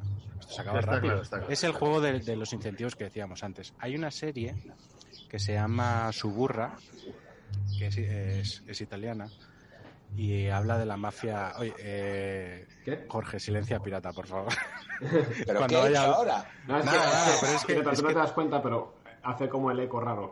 Que tú no lo oyes, pero nosotros sí lo oímos. Yo no lo oigo. Entonces tú, cada vez que no hables, quítate el sonido. De hecho, ¿estás con el ordenador o Quítame, con qui- tablet? Eh, con el teléfono. Ah, vale. Tú cuando vayas a hablar, haz como en el, como en el Teams. Vale, la mano. No. Bueno, puedes Levanta levantar la la derecha No, si quieres le, también. le das, le das tú. No, no, la derecha nunca. Le das tú. y hablas. Que, bueno, os, os decía que hay una serie que se llama Suburra, que os recomiendo, que está muy bien, es de, de mafia italiana, que, que transcurre en Roma. Y ahí lo explican muy bien todo este tema, el de, el de la mafia que hay adherida al tema inmigración. Incluso, incluso en gente que no te esperarías que estuviera metida en, ese fregado, ¿no? Y el dinero que mueve, el dinero que viene de Europa por, por eh, acoger a, este tipo de inmigrantes. Con lo cual hay un incentivo perverso ahí. Que Europa está financiando el que haya mafias. Eso es lo perverso. ¿Sabes? Y dices, bueno, es que pobrecitos, que son personas. Sí, sí, son, pobre- son personas a las que las mafias han engañado.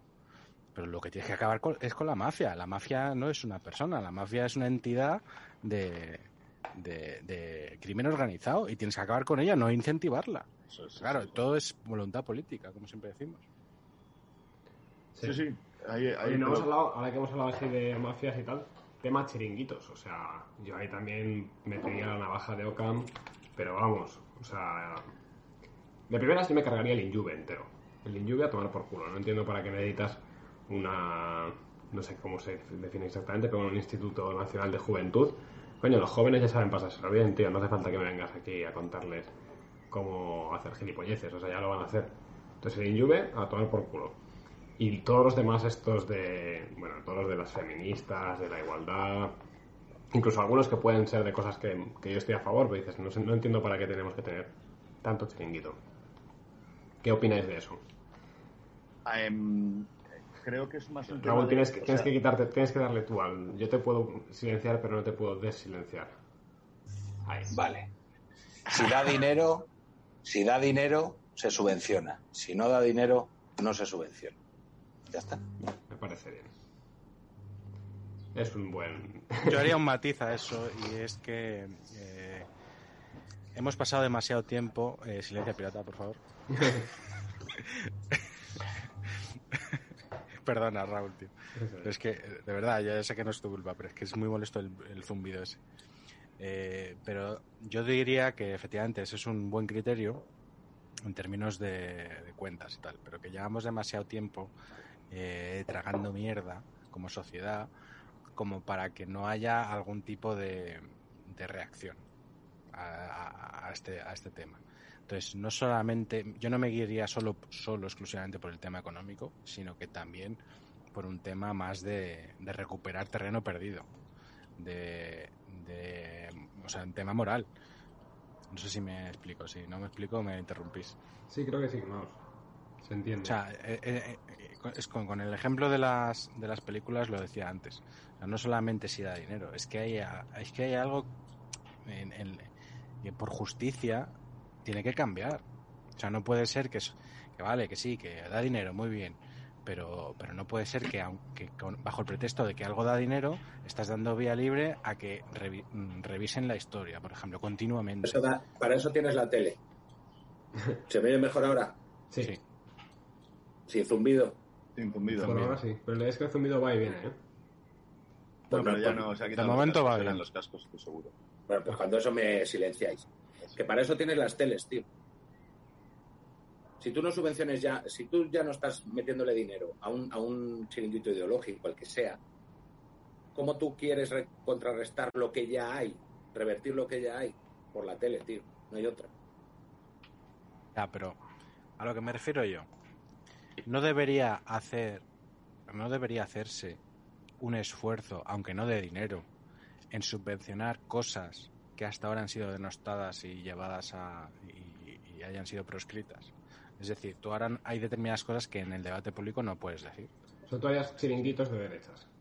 Sí, un poco con lo que están diciendo los comentarios. Yo no lo pongo, yo no. Como No te. Yo, lo mismo con la O sea, yo, pública, yo no la- Yo- yo no los pondría con, eh, con la condición de blindar el que se creen en el futuro. ¿Vale? Es que yo creo que si si no, si no este podemos, bien- si no, perdona, Jorge, ya termino. Si no puedes blindar eso, yo haría chiringuitos de derechas. Es que yo creo que la forma de blindarlo, Getro, es hacerlo de puta madre. Y eso es hacer una limpia que te cagas. O sea, cambiar este país, lo que hizo Zapatero para mal, pues por dos y para bien. Y entonces dejar un país tan de puta madre. Es que te- Zapatero no, que te no, no dejó de hacer chiringuitos de izquierdas. Al No, no, ya, es lo que hizo. No, no, por eso digo que es hacer lo contrario de lo que hizo. Hizo él. leyes ad hoc para crear No me has entendido. O sea, lo que me refiero es que yo cambiaría la faz de este país. Igual que Zapatero la cambió y la cambió para mal. Y eso ha dejado una marca y ha hecho que el PP sea ya definitivamente un partido de izquierdas y lo va a ser ya hasta el fin de sus días, que estará más o menos cerca, y que el PSOE vaya a seguir ganando y tal y cual. Yo lo que quería es cambiar el país, pero de modo de que lo dejes como estaba en el 75. Y entonces que digas, eh, un 1% de paro, eh, cero criminalidad. Ah, eh, vale. Pero estamos hablando de chiringuitos, no de paro. no, Eh, entonces, pero espérate, entonces, a lo que voy, pero esto voy, perdona, es que eh, a lo que voy con esto es que haría un cambio tan grande que eso te asegure que no te hace falta tener chiringuitos para vender tu historia, porque es que vas a seguir ganando cada cuatro años No, pero- o va a ganar una, com- una oposición Pero es importante que es importante que parezca, por lo menos que parezca, que no gobernamos contra la mitad de la población. no, Eso es fundamental. Perdonadme, pero yo es que aquí discrepo totalmente, pero frontalmente además. Y como ministro de la Inquisición. Como, como ministro de Inquisición me opongo. O sea, en el, el Consejo de Ministros me levanto y me voy. Eh, eh, a, a donde voy yo es eh, esa, esa eh, idea idílica de, de vamos a hacer nosotros las cosas bien y nos vamos a dedicar a la gestión y a tener el paro en el 1%, eso ya se ha intentado y ha salido como el culo. Pero es que yo no te estoy diciendo eso, ¿eh? Bueno, pues estoy respondiendo a Jorge. Entonces, Pero dicen en, en los comentarios, total, ¿eh? Con muchas cosas. dicen en los comentarios, ¿qué tipo de chiringuitos? Pues, por ejemplo, ¿qué financiaría yo si tuviera 250 escaños? Me cargaría lo que hay, pero pondría un chiringuito que lo llamaría, la oposición lo llamaría chiringuito, pero yo lo llamaría una asociación o una, una organización, por ejemplo, que ayude a, a madres que están eh, dispuestas a abortar. Yo eso le- lo regaría con millones de euros. Ay- daría ayudas a las madres para que no aborten. Yo daría con millones las de madres, euros. Pero para eso no te hace falta un Pero es chiringuito. que eso no es Hombre, un claro que chiringuito, sí. Hombre, ¿cómo que no? No, tú Eso es una organiza- No, Eso es una... Bueno, una pero- cosa automática. vamos a ver. Dice, Perdona, perdona, todas las mujeres que vayan a tener un hijo, No, no, no. 5.000 euros Perdona, directamente. Jorge. Los chiringuitos que hay ahora existen porque están legislados. Porque existe una ley que les da, la- que, les, que los crea. Y, y, y, y vete, y vete a Andalucía, ahora cuando ha llegado el PP, ya ha empezado a quitar todos los chiringuitos de, de- bueno, no todos, pero muchos chiringuitos de violencia de género que tenían, ya salió en las noticias, a psicólogos que no lo eran, que eran peritos que no eran psicólogos, todos esos los han quitado. ¿Pero por qué existían esos? Porque había una ley que los creaba. Sí. Yo digo, Si derogamos esa ley y ponemos una ley que, que cree organizaciones que ayuden a cosas que yo quiero. Pero ¿para qué vas a hacer la organización? No, quítate la organización, simplemente tienes que repartir pasta a las mujeres que están embarazadas y tal, que me parece muy bien. Yo sí le- legislalo y di automáticamente todas las mujeres con un- una renta per cápita por debajo de X van a recibir durante los primeros cuatro Sin años bebé, sin ningún tipo de intermediario, automáticamente en su, en su cuenta de banco 400 euros al mes. Y, Bueno, ya yo está. creo que Y no sería- te hace falta una psicóloga simpática de colegio de fomento que haya estudiado cosas muy bonitas Yo creo y que que sí hace mucho falta. y que No, es que yo- hable de la es que yo- de esa maternidad, ¿no? No hace falta. Es que ya discrepo, yo creo que sí que hace falta. Porque eso al final es lo que está. O sea, vamos a ver, es que no, no- no hay que ser inocentes. Y no digo que lo seáis, ¿eh? pero no hay que ser inocentes. Está, los resultados electorales de muchas décadas en España se explican también, en gran parte, por toda la gente que depende de estos chiringuitos. Justo. Entonces, es que no puedes renunciar a ello de la noche a la mañana, es que eso es una cosa... Va- Vale, y os acepto lo de renunciar a ellos y eliminarlos todos y no hacer ninguno tuyos, pero siempre con la salvedad de que no se puedan volver a crear. Pero si estamos Es hablando que- de algo democrático, es que se van a volver a crear y van a trabajar contra ti. No si lo haces tan bien que en cuatro años no, tiene por país. qué. No, no, no. No pienses que el, el buen resultado económico te va, te va a dar los votos. Porque es que, mira, porque mira, mira a Sánchez, coño. Pero no es antieconómico, o sea, es el buen resultado de que diga la gente, oye, este país funciona y estos tíos van en serio, no están poniendo los suyos, Que están no, que no, quitando no. a todos los, to- están quitando Pero, todos chupos. pero Jorge, que España iba como un tiro con Aznar y de repente ocurre algo misterioso y gana de calle Zapatero. No, pero O sea, no es. que no seáis, no ino- es- no seáis inocentes, o sea que, sí, sí, está que esto claro, ya se ha eso- probado. Que Ah, esto está- está, está Está inventado. claro, todo, lo que pasa es que de todas formas eh, tienes toda la razón, Getro. En mi opinión, en todo lo que has dicho, ¿vale? Lo único es que tenemos que tener en cuenta. Yo es que, lo que a mí lo que me pasa es que si lo hace pirata, voy. Pero si no lo hace pirata, no voy. Porque lo que estamos haciendo es lo que os he dicho al principio. Lo mismo que han hecho ellos desde hace 20 años, pero 20 años más tarde y desde el otro lado. Y honradamente, ¿eh? Que el pirata siempre me lo dice. Yo no sé a quién le zumbé. Creo que a Monasterio antes de las españolas, y tal, antes de las madrileñas, perdón. Le zumbé a Monasterio en Twitter y me dijo, me dijo pirata. ¿Y qué? Al tuyo se le reprende en privado, porque no, o sea, no vayamos ahora a crear. Y digo, sí, y tienes razón, pero tienes razón, pero asumir que tienes razón, es decir, que estamos en una guerra y tal y cual, yo creo que sí soy el más inocente de lo que estamos hablando hoy, porque me da tanto eh, pensar, pues eso, que lo que tenemos que hacer es poner a una psicóloga de momento para a las mujeres que no aborten. No, tronco, que lean, Claro que sí. no, que lean, No, y si quieren abortar, y si quieren abortar, y si quieren abortar, que aborten, y si quieren suicidar, No, que no, se suiciden. No, y si quieren suicidar, que se suiciden. Yo no voy a perseguir a nadie. Bueno, lo del Crisis de gobierno. ¿Queréis lo de- Crisis de no, gobierno. espera, perdón, perdón. Lo del aborto. ojo, Presidente, o echas quieren- ahí que de Ministerio de Cultura o dimito. quieren, si quieren abortar, Estoy a punto de irme también, ¿eh? si quieren abortar, si quieren abortar, nunca va a ser legal, ¿eh? O sea, no, no me no paso por ahí, pero vamos ni de lejos, no paso por nada que. Pero quiero decir, estamos, o sea, a mí el, el mantra de hacer lo mismo que ellos, pero desde el otro lado, me parece que es igual de peligroso o peor, porque no solo acaba con, porque personalmente creo que solo podría ser ministro de Educación. Porque Pero vamos a ver, es que acabo- tenemos- acabo peor que vosotros. Vale, otra, otra reforma que os voy a lanzar, a ver qué os parece, perdón, pero para ir avanzando porque también tenemos que ir poco a poco pensando en ir cortando en media orilla, como mucho. Eh, Si no, no hemos pasado de los 100 días. es sistema electoral. Entonces, yo lo que propondría es un sistema de listas abiertas. En breves voy a hacer un vídeo, un ignotopil, explicando cómo funciona un sistema de listas abiertas, pero básicamente la idea es que el partido no te da el orden de la lista, sino que la gente vota al partido, pero siempre votando a una persona del partido. Y tú eliges a quién votas. Entonces, por ejemplo, pues yo qué sé, en Madrid, pues quienes se presentaban. Bueno, en el Senado más o menos, algo parecido. Pero en el Senado te dan tres. Eso solo funciona. No, Perdonadme, eso solo funciona si te cargas a los partidos políticos. no, eso funciona que en Y- Finlandia hay partidos. Yo creo que si no te cargas a los partidos políticos y sobre todo si no tienes el control de los medios no funcionaría. ¿Por? O sea, aquí si- simplemente te voy a explicar cómo funciona el sistema listas aquí. abiertas. Lo tienes en el Senado. No, pero el ¿Quién Senado, vota diferente? pero el Senado no es lista quién abierta. En el Senado, que, que, que, que- que en las generales normales? O sea, la lista de general. del No, pero déjame explicarlo por si alguien no, no sabe el concepto y, y Y yo ahora no lo sé. analizamos. Es, eh, tú en Madrid, por ejemplo, cuando vas a votar, tú votas, no sé, al Partido Popular. Pues arriba te pone eh, Isabel Díaz Ayuso, el número 2 te pone no sé quién, número 3 no sé cuántos, número 4, 5, etcétera, ¿no? Y te viene en ese orden. Y según cuántos votos saque el PP, pues el primero entra o no entra, el segundo entra o no entra, así hasta que se acaban, ¿no? En un sistema de listas abiertas, esa lista no está ordenada. Simplemente el partido te presenta quiénes están presentando. Y tú no votas al partido, sino que eliges a una de esas personas a la que das tu voto. ¿Vale?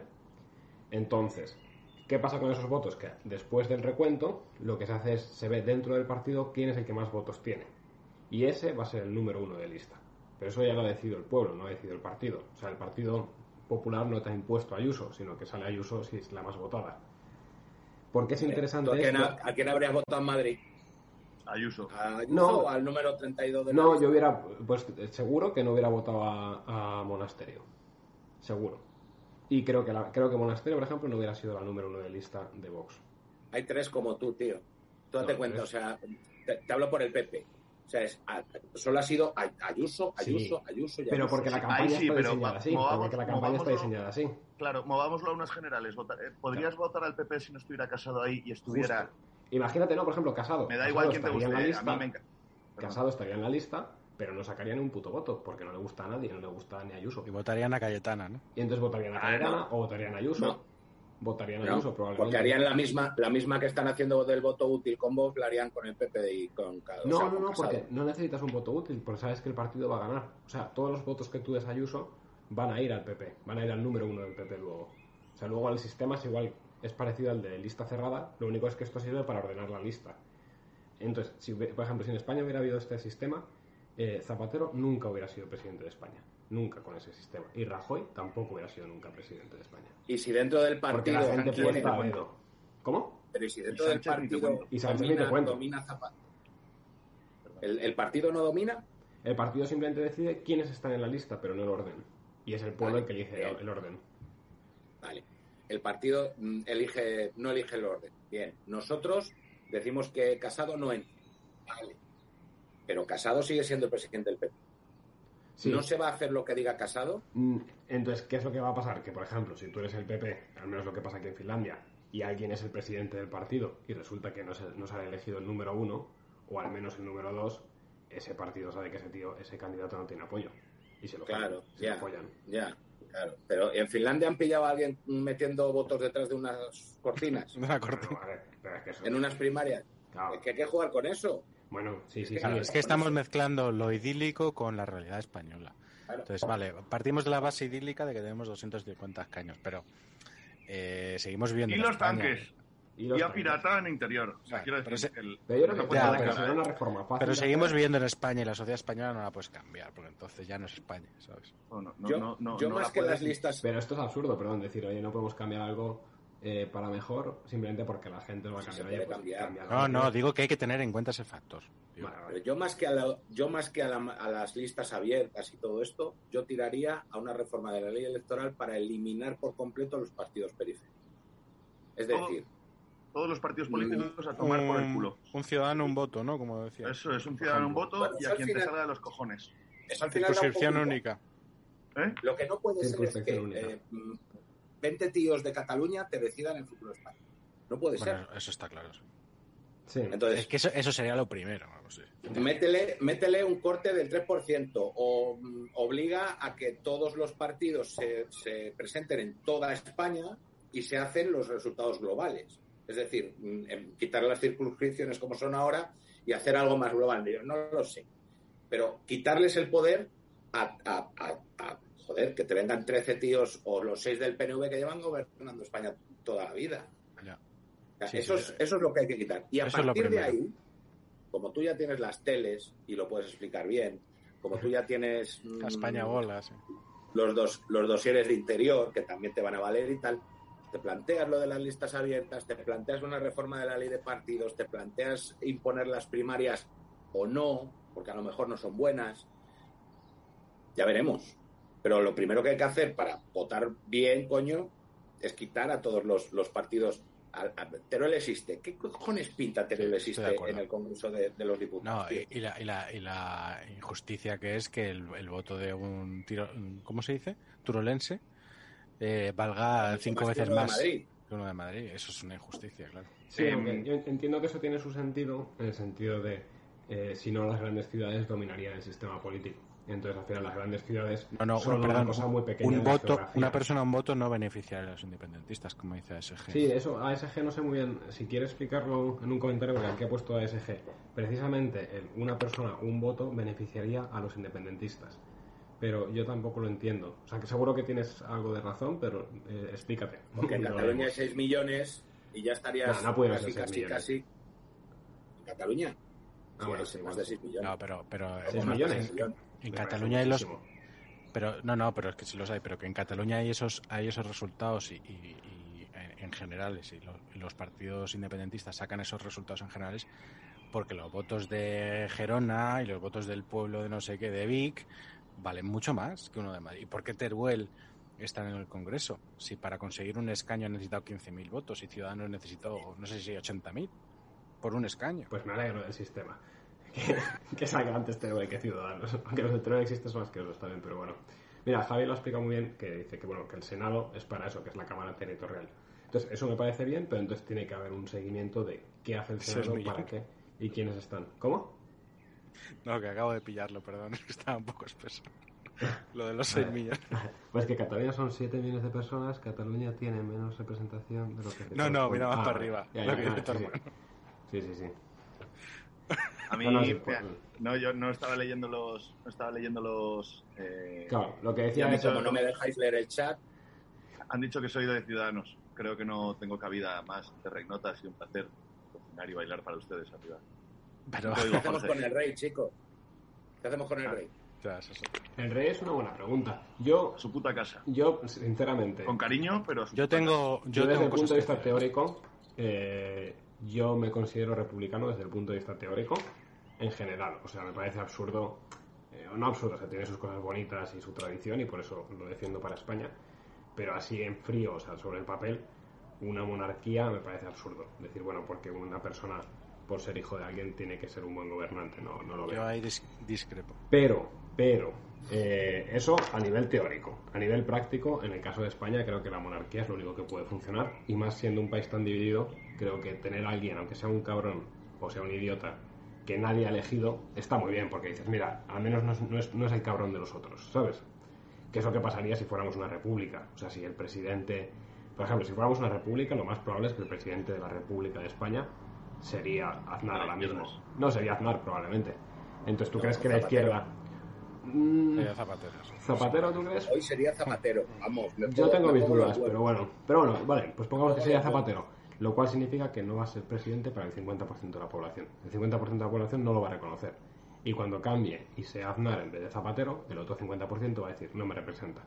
El rey al final, pues, oye, nos ha venido impuesto, nadie lo ha elegido. O sea, no es el rey de los rojos ni el rey de los fachas. Eh, ahora mismo no es el rey de nadie. Eh, es un poco el rey del principito, ¿sabes? Que está ahí en su, No, en pero su eh, planeta pidiendo al sol que es salga. verdad que es verdad que la España constitucionalista, ¿no? Que es lo que se suele decir, echa de menos que el rey eh, tome más la iniciativa en algunos temas, ¿no? Eso es verdad. Eh, también es verdad que eh, legalmente no puede hacer mucho, porque además todo lo que hace el rey tiene que estar refrendado por el presidente del gobierno y no tiene, o sea, el- eh, a efectos prácticos el rey de España no tiene margen de maniobra para hacer lo que él quiera. O sea, no puede en cualquier momento salir a decir lo que o sea, eso- no se puede hacer. Dicho eso, yo pensaba como Jorge que eh, siempre había, había pensado que una república era más justa, eh, que es eso de que de los derechos hereditarios y tal. Pero es verdad que a mí me cambió un poco la perspectiva un profesor que tuve de Derecho Constitucional que nos, que nos explicó muy bien, la, además fue uno de los padres de la Constitución, así de mayor soy, y, y nos, y nos explicó efectivamente que el, el- el trabajo fundamental del jefe, de un jefe de Estado es eh, ser el primer eh, embajador del país. Vale. Entonces, ese embajador eh, tiene mucha ventaja si siempre es el mismo, porque las relaciones internacionales se forjan en, en base, pues como hemos visto con el emérito, en base a, al- a la simpatía que tenga, al campechanismo, a cómo, a cómo desarrolle las, la- las relaciones con otros jefes de Estado de países no democráticos, que eso es muy importante, o sea, que esto es muy, es muy inocente pensar que, que con, esa- ese tipo de gente no hay que tener relaciones. No, no, perdona, hay que tener amigos hasta en el infierno. O sea, y eso te lo, te lo garantiza un jefe de Estado que sea siempre el mismo. Ahora bien, lo que yo no soy es, bor- es borbónico, por decirlo de alguna manera, o juancarlista. Y, y, bueno, felipista tampoco mucho, pero eh, eh, sí que es verdad que habría que ver qué cortapisas hay al mamoneo y al golferío. Claro, pero entonces, perdón, Dicho, perdona, pero dicho, ya termino, pero dicho eso, el golferío mm, que más eh, se, le, se le echa en cara a Juan Carlos es el tema de las comisiones. Ah, porque aparte, de- o sea, lo- lo- el tema de faldas, eso a mí me, me la trae floja la- realmente. Pues a mí me cabrea Pero-. Yo es lo que más le tengo. Bueno, vale, pero, pero quiero decir, eso... por, por vale. Sofía, ¿eh? porque me parece Vale, la sí. mujer más No, grande que pero- ha existido sobre la. Bueno, pregúntale a, pregúntale a. Federico que no tiene la misma opinión de Sofía. Pero bueno, eh, no voy a Nos entrar ahí. pegamos y ya está. Federico, Pero cuando quieras. a lo que voy es que es que ese tipo de golferío eh, no afecta al país, pero el, el golferío de llevarse comisiones igual sí. Y sin embargo, yo opino que eso no debería ser ilegal. O sea, que él nos haya que Juan Carlos nos haya conseguido eh, contratos con, con, eh, para construcción, construir el, el AVE en la Meca y todo eso, para mí es positivo. Porque ha conseguido que trabajadores españoles no hayan perdido su trabajo, o con astilleros, etcétera. Yo eso lo valoro positivamente y pienso que un jefe de Estado que siempre es el mismo y que ha sido diseñado personalmente y educacionalmente eh, para desarrollar esa función siempre va a ser mil veces mejor que el zapatero de turno. Sí. Sí, por eso yo en la práctica para España eh, estoy de acuerdo. O sea, yo mantendría al rey. Sí que creo que les apretaría un poco las tuercas. Creo que pueden vivir con bastante menos. O sea, Yo creo que yo creo que ese, ese, ese, prole- ese no es- eso es un problema inventado por la izquierda como tantos otros. El, el, el que, lo que nos cuesta la, la casa real, porque te vas a sí, son más que ver 150 lo que millones, ¿no? Una cosa así. Creo que No, es que tampoco es eh, el presupuesto de la casa real de la casa real son 6 o Ocho 7 millones. millones, 8 millones. 8 millones. O sea, tú vete, vete a lo que cuesta eh, la presidencia de Sí, sí. República en Francia o en Italia, que en Italia Los tienen 40, unos- me parece. Claro, en Italia tienen los mismos habitantes que España, ¿eh? más o menos. Y, y vete a ver lo que cuesta allí. O sea que ese, ese es un argumento ficticio de la izquierda para, para ir en contra de la Casa Real porque a ellos les fastidia que sea monarquía. Entonces utilizan el argumento que pillen. Pero yo, yo pienso que no es cara la Casa Real española. Pienso que nos beneficia mucho que siempre sea el mismo tío el, el primer embajador español. Y pienso que además personalmente nos interesa tener un tío que ha sido diseñado desde pequeño para que eh, sea jefe de Estado. Porque luego, si no, te viene, pues eso, un, un presidente de la República como Biden, por ejemplo, por no irnos a, por- irnos a alguien que conocemos todos, que, que no sabe ni terminar una frase. Y ese es el jefe del Estado. Y el, y el Bueno, comandante en jefe de los ejércitos. A mí lo que más me seduce de tener rey por encima de, de presidente de la República es que, como va a estar toda la vida, es bastante más manejable. Porque puedes acortar su Todo vida. es Puedes decidir qué tan larga es su vida. O sea, siempre podemos degollarle, ¿sabes? Como los franceses. No, Pero pero En yo Minecraft, yo, le, yo le No, traería no, y le diría, tú estás, por la labor, estás por la labor, vamos a una, Sí, no, ah, que no. Tranquilo. Se le monta un referéndum y a tomar por culo. ¿Cómo repite? Perdona, que está... Perdona. No, que, que si no. No. nos gusta, referéndum y al, al siguiente. ¿Referéndum para qué? Para cambiar de rey, dices. No, no, para mm, quitar la monarquía y a tomar por culo. Ah, Ya no solo tiene que, que pensar en él, sino también en sus vástagos. No. A mí hay una cosa que me mola de los reyes y es, eh, es- esto es totalmente afectivo, o sea, no es una cosa intelectual. Yo ya he dicho que intelectualmente tengo mis dudas. En la práctica lo veo y lo dejaría, o sea, me parece pragmático por las cosas que ha dicho Getro y, y bueno, porque me lo parece.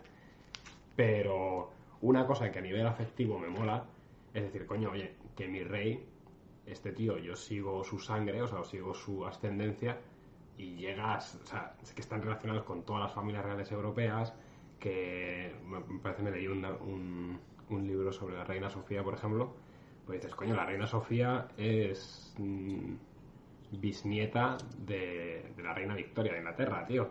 Eh, tiene la sangre de los zares, tiene, ¿sabes? O sea, dices, mola mucho, tío, eso. O sea, me parece que son personas que con su vida son un reflejo de la historia de Europa. Entonces me parece que mola. Sea, decir, oye, es que me parece que incluso la sangre de sí. Don Pelayo pasa por ahí, ¿sabes?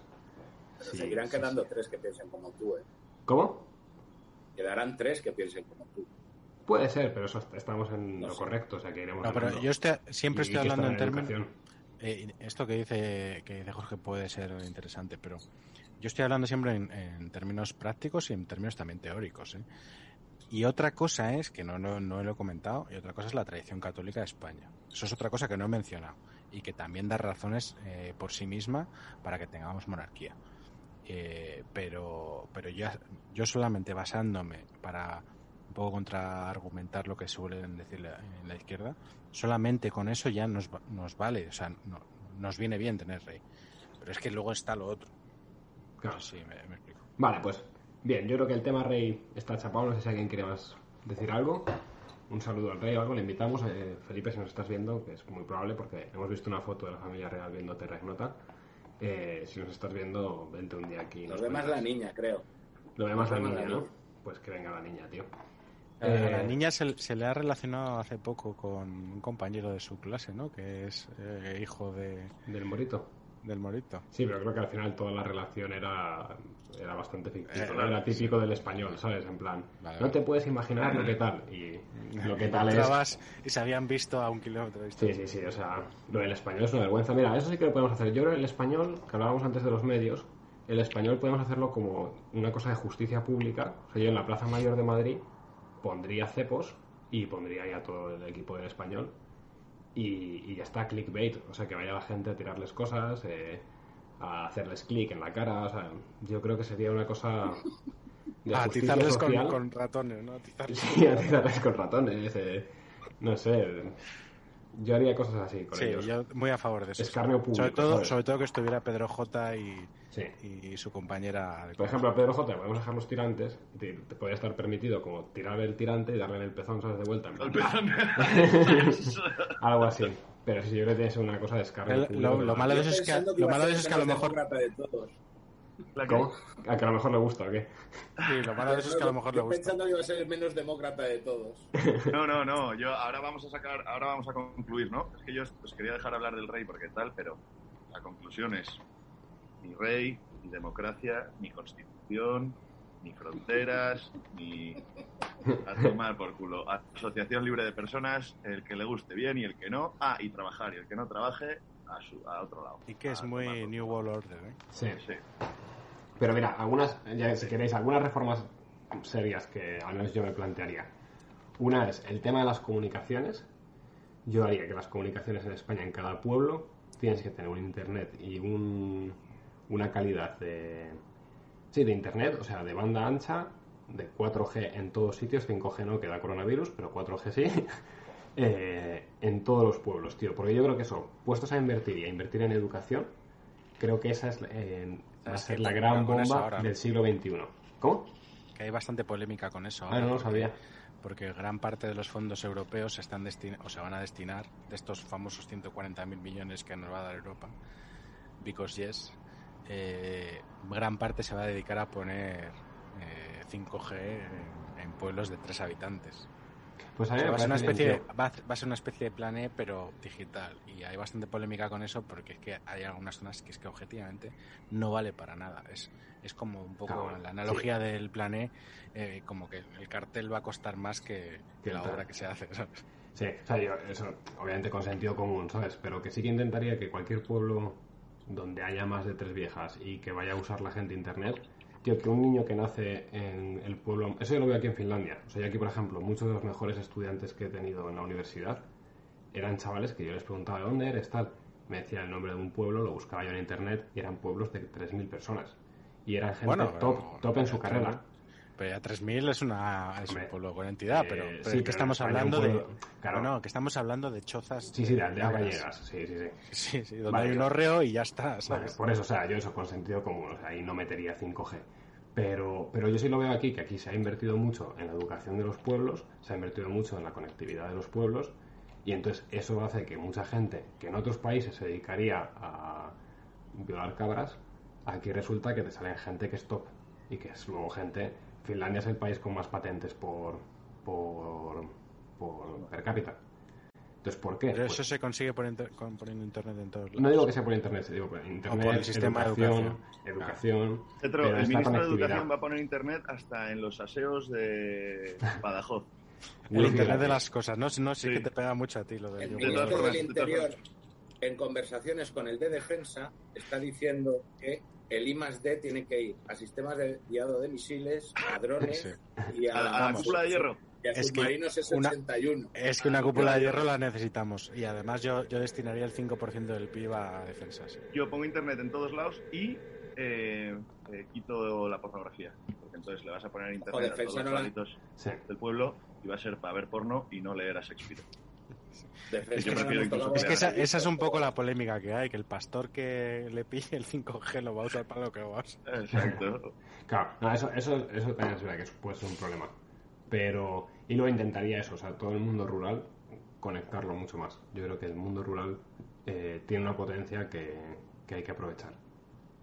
Me parece. Sí, hay que aprovechar, y, por ejemplo, eh, abriendo minas allá donde las hay y no que vayan cuatro ecoflautas de Madrid a decir que no porque queda feo. Ah, sí, sí. Entonces, entonces, claro, nos quejamos de la España vaciada, pero luego tenemos una mina de litio que está eh, codiciada en todo el mundo y, y no la abrimos porque hay cuatro ecoflautas que Una cosa, que pero el litio, el litio no es. no. hacer las baterías. Ah, para las baterías. El litio no es lo que se. ¿No es lo que se toman los bipolares? También Bueno, sales o sea, de litio. aparte sí, pero- Sales de ¿Ah, sí. Pues, pues saquemos litio. Saquemos litio que, que, alguno lo necesita. Es un eso- estabilizador, sí. Pero sería Eso es. fácil, los ecologistas aparte que es están para ahí, que les den un poquito de litio en sal, a ver si se les cura. No, yo creo que a esos habría que darles otra cosa. Metemos en, en el agua, tío, en el canal Isabel II. No, porque- No, no, Ah, pero no, no otra, necesitan canal, litio. Canal de Isabel II en toda España. Canal de de Isabel II en toda España. Que yo en. Alicante. El agua de Madrid a todos lados. Exacto, a Hay todos que lados. hacer muchos pantanos. Tenemos que Muchos hacer pantanos. pantanos. Muchos pantanos, Muchos, muchos muchos. trasvases, muchos, muchas acequias. Oye, pues hablando de eso, eh, macroestructuras fascistas. ¿Deberían trabajar los presos? Porque yo no acabo de entender mucho esto de que si yo cometo un crimen... No, lo digo totalmente en serio. O sea, si yo cometo un crimen, ¿por qué tengo derecho a que me paguen mi vivienda, tío? Y hacer una carrera. Sí, o sea... Porque si no va a vivir de lo que, de lo que estás ganando tú. Claro, o sea, yo no acabo de entender por qué hay un tío que decide, no sé, eh, violar a un perro en la calle, y entonces viola a un perro en la calle, acaba en la cárcel, y entonces a partir de ese día yo tengo que empezar a pagar eh, la vida de ese violador de perros es- callejeros. Entonces no acabo Natural. de entenderlo. O sea, entiendo que hay que separarle de la sociedad, esa parte la entiendo. Te lo he dicho antes. Jorge. El que Ahí, no el ocurra, que no- el que no el que que no no se, le cuelga, se le cuelga del escroto en algún lado. Y ya El está. que no trabaje, que no poste coma, ¿no? telefónico. Pero, Que no pero trabaje, yo, que no coma. en serio, o sea, en las cárceles, bueno, ahora hablando en serio 100%, Pero yo ponemos el cartelito del trabajo no será libres. ¿Cómo? No falta, no. O, o os hará hombres, que a mí es una cosa que me gusta más. que, es, El trabajo será hombres. que, es de, que es de nuestro amigo, ¿De quién el es? comandante. Ah, es verdad. Es verdad. Joder, comandante. el comandante del Che. Pero, pero, pero, pero, pero me he perdido. Ah, sí, no, que sí, yo lo que haría es, les pondría, o sea, en la cárcel, pues obviamente, no tendría que ser obligatorio trabajar, pero si tú no trabajas, vas a tener los ingresos, bueno, no ingresos, sino que vas a tener la comida más básica Eh, sábanas creo que es una cosa totalmente superflua, luego no hay que proveerlas. Eh, ropa, pues una vez al mes por tema de higiene. Y ya está. Y a partir de ahí lo que quieras, pues ya son gastos personales. ¿Tú quieres comer comida decente? O sea, algo más que lo que, que la comida de Matrix. Pues ahí 5G. curras, tío. Soy 5. Por ejemplo, internet. No, pero por ejemplo, internet. Pues tú quieres Pues sí. tener conexión o te quieres tener televisión en la cárcel, me parece muy bien. O sea, puedes tenerlas, estás en la cárcel, no, no tienes por qué estar ahí separado totalmente. Pero si eres un hijo de puta que violaba perros, ¿cómo le vas a poner internet a ese cabrón? Pues eh, internet igual no, 5G, porque puede hacer un, 5G. puede hacer un blog y... Paga Europa. Pero, o quieres hacer una carrera, me parece de puta madre, tío, es una carrera, o sea, hay que reinsertarse, pero te pagas tú la carrera. Entonces te pones a hacer, no sé... Pides un las- préstamo como en Estados Unidos, ¿no? O pides un préstamo, o... O no, no, curras, tío, en la cárcel. O sea, por ejemplo, aquí en Finlandia las matrículas de los coches las hacen en las cárceles, tío. Tú pondrías un régimen de beneficio penitenciario en condiciones, Sí, no como el que hay. Claro. justo. Juego de incentivos, tío. Eh, Incentivos. ¿tú Vamos, ¿no? Sí. ¿Tú quieres una Sí. carrera? Pues pides un préstamo. Y cuando pides un préstamo, que lo decíamos el otro día más, esto no es coña, lo decíamos el otro día en, en el capítulo de la juventud y la radicalidad. Cuando, cuando tienes una hipoteca es cuando dejas de, de ser radical. Cuando tienes, cuando, cuando tienes un, un préstamo para, para pagarte una carrera, porque quieres estar en la cárcel eh, estudiando Derecho, ahí sí que te vas a reinsertar. Cuando tienes, cuando tienes que pagar luego cuando salgas. el préstamo de, educación. Oye, dice aquí Juan o Joan, eh, pantanos centrales, pantanos centrales nucleares, pesetas y cunetas. Peseta, eh, ¿reinsertamos la peseta o tiramos con el euro? Yo la verdad es que ya me acostumbro mucho al euro, tío, yo estoy feliz. De momento tiramos con el euro. Si vemos que con el euro, era un coñazo lo de cambiar dinero y tal, tío. Ya si acaso, ¿no? Además, ¿sabes qué? Yo el euro, hay una cosa que se habla poco y que me parece que es muy interesante del euro, que es, eh, coño, que no lo controla ningún estado concreto. Entonces, al final es una moneda que te quita, le quita a los estados la capacidad de ejercer política monetaria. Y eso es bueno, tío. Es verdad que Alemania Pero es mete que la- ahí mano. Pero, pero la pero si tuviéramos pesetas, imagínate la que estaría liando ahora con las pesetas Pedro Sánchez. Eso sí, pero la política monetaria sigue existiendo aunque no haya un Estado detrás, porque al final hay Estados detrás. Hay estados detrás, pero ya no solamente uno. O sea, ya no decide uno por sus cojones, Bueno. ya no es un Pedro Sánchez. Es, es Alemania en función de cómo se haya cómo haya ido la cena con Francia. Claro, pero prefiero que sea Alemania que a que sea Pedro Sánchez, sinceramente. Sí, no, sí, sí, no, sí, sí, porque Pedro Sánchez es un desastre y no porque Alemania nunca va a mirar por los intereses de España. Mejor, que se jodan. O sea, así, así España tiene que aprender a apretarse y arreglar las cosas. Y no depender de que yo pueda hacer una política monetaria con la que tapar, eh, poner parches. La política monetaria, tío, solo sirve para eh, tapar las heridas de lo que está haciendo el gobierno mal. Entonces, si le quitas esa Pero es que la política monetaria de Occidente, Jorge, Pero tú lo entonces sabes me, parece, mejor. me parece que Finlandia acaba de ganar el mundial de. A ver, no, pues no sé nada en la calle. El mundial de hockey. que lo están De curling, Ahora, ah. ahora lo, Ah, sí. de curling. Ahora de hockey, tío, contra Canadá. Mm, sí que está ahí. Ah. La política monetaria. Eh, ah, que la política monetaria en Occidente, y tú, y tú lo sabrás mejor porque, porque sabes más del tema, pero es siempre la misma, ya lo hemos dicho antes. Siempre es, imprimir la- y- siempre es imprimir, imprimir, imprimir. Pues eso ya no lo puedes hacer gracias ¿Qué al más te, o sea, quiero decir, ¿qué más te da que imprima? pero, eh, no es lo mismo, pero al final es la misma política. O sea, no es que Pedro Sánchez va a imprimir muchísimo más que Merkel. si, si no tuviéramos el euro y entonces eh, la política monetaria la decidiéramos en España, habría tramos en la historia de España en que la política económica podría ser otra. Sería como la de Venezuela, No, no, como la de o sea, Argentina. cuando gobernara izquier- la izquierda habría esta misma línea de política monetaria, pero a lo mejor si gobernáramos nosotros haríamos otra línea. Ah, bueno, si gobernáramos nosotros, pero claro, ¿Cuántas yo, veces devaluó la peseta González? Pues unas cuantas, ¿no? yo no había nacido. ¿Cinco, seis? ¿No habías nacido con González? Sí, no jodas, tío. Bueno, sí, pero eh, tenía tres años cuando, cuando eligieron a Aznar. Que me acuerdo, curiosamente. 93, ¿no? Salió elegido Aznar. ¿23 o 94? 96. Ah, 96, pero entonces tenía 6. Pero bueno, mentales 3. Los mismos que ahora. ¡Uh! Uh, ahora tengo 7 gilipollas. Oye, eh, ¿Qué más? ¿Cómo? Yo tengo, yo, que yo tengo que cortar. Vale. Solo podía llegar hasta las 9. Tengo aquí Perfecto. No te preocupes. jaleo, jaleo familiar. Eh, Getro, me ha encantado ver a mi señor. Ha sido una maravilla. Ya, Eh, ya ha sido una putada para mí porque no quería que saliera, pero Ya imagino que no, No querías se que saliera. no se puede lo- controlar. eh, no te preocupes porque eh, a la, a la hora de subir el vídeo. Exacto. Antes de subir el vídeo pasa por Ludwig y va a haber 5 o 10 segundos que aquí no va a estar. eh, lo saben en China. Ah, sí, lo Señores, cortamos, sí, sí. Sois, un- sois una maravilla. eh, Arriba. así que, pero te mm, puedes presentar la carta de emisión. vale, yo presento la carta. de- Déjala en la mesa antes de irte. Deja, déjala firmadita, por favor. Señores, un placer. Muchísimas gracias. Gracias, Ike. Un Nos abrazo. vemos el domingo que viene, como tarde. Ah. Hasta luego. Hasta luego. Bueno, no, no hemos hablado de Portugal, si hay que anexionarse Portugal Sí. o no. Sí, sí. Sí, ya está hablado, vale. Siguiente tema. No hemos hablado de las estrategias con Europa a quién acercar. Si tenemos A que Hungría, Polonia, Visegrado, vamos, básicamente. Yo me acercaría tenemos que abandonar muchísimo. definitivamente el eje franco-alemán o irnos a los chupos. Visegrado, Visegrado y además te diría más. Intentaría, aunque no es Unión Europea, pero intentaría eh, afianzar, y esto es una, es una locura, pero a- a- intentaría afianzar relaciones con Suiza. Fíjate. Con Suiza. Pero- bueno, eso es otro tema. Yo Suiza la barrería del mapa. Es una paranoia ¿sabéis? mía. Yo no, fíjate, yo no. Para mí es bastante útil, pero sobre todo me acercaría a Visegrado, sí, sí, vamos. No me la, no me la he puesto hoy porque no, no me ha dado tiempo a plancharla, pero me he hecho una camiseta guapa, guapa de Polonia. ya me la veréis un día. Sería otra manera de presionar a Europa. ¿no? O sea, un Sí, país sí, del por sur, supuesto. metiéndose en los países eh, más, más del este. Sí, y además yo creo que Vox está un poco en eso. ¿eh? Lo que pasa que yo haría más... O sea, Vox está en hacer lobby con, con Italia, con, con Hungría y con Polonia. Yo intentaría camelarme alguno más, pero sí, por supuesto, eso sí. Quitarme de, Bueno, de encima supone el que- eje franco-alemán. Sí, sí. Pero Y yo me acercaría España, mucho a Inglaterra. tío. más. A Inglaterra, pero a la parte continental de Inglaterra. O sea, hay una zona del Reino Unido que está en Europa continente, no sé si lo sabíais. Y está como en el sur de Europa, más o menos. En no lo va a ver bien. No, sí, sí, esto lo va a ver bien, vas a ver cuando acabe. Que es una parte que está en Andalucía. Entonces, esa Tiene, parte.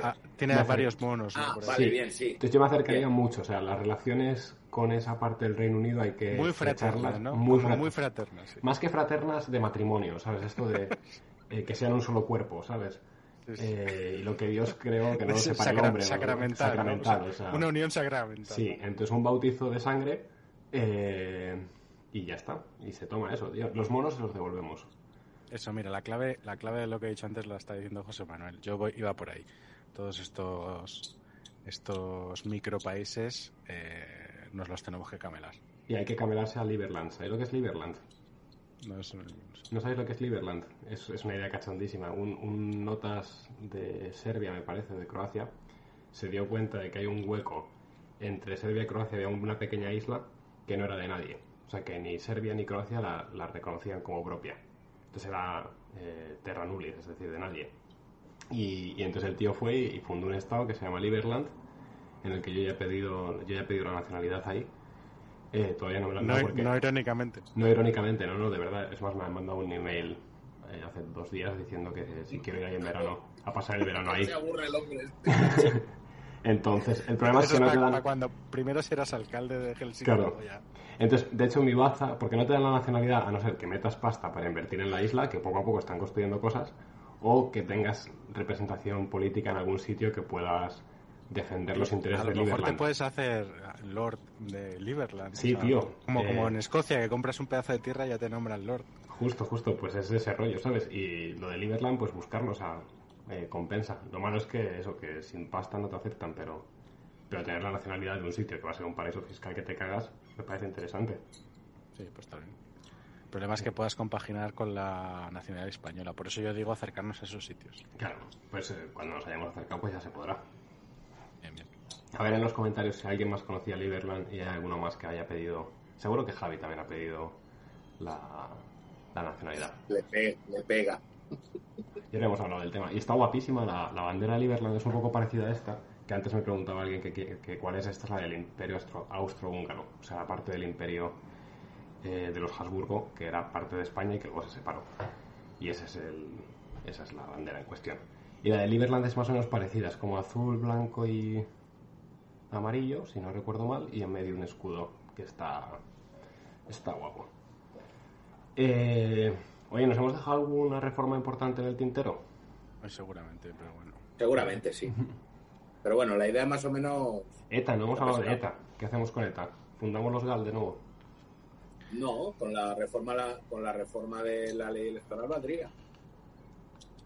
Hombre, con eso estaría fuera, pero. O sea, bueno, estaría Bildu fuera, pero. fu- fuera del Congreso, pero nos faltaría el tema de allí, en más congadas. Eh, yo sí legalizaría. Yo no. O sea, ahora que no está ahí, que me da cosa decirlo porque no se puede defender, pero yo antes le he leído un tweet que decía que.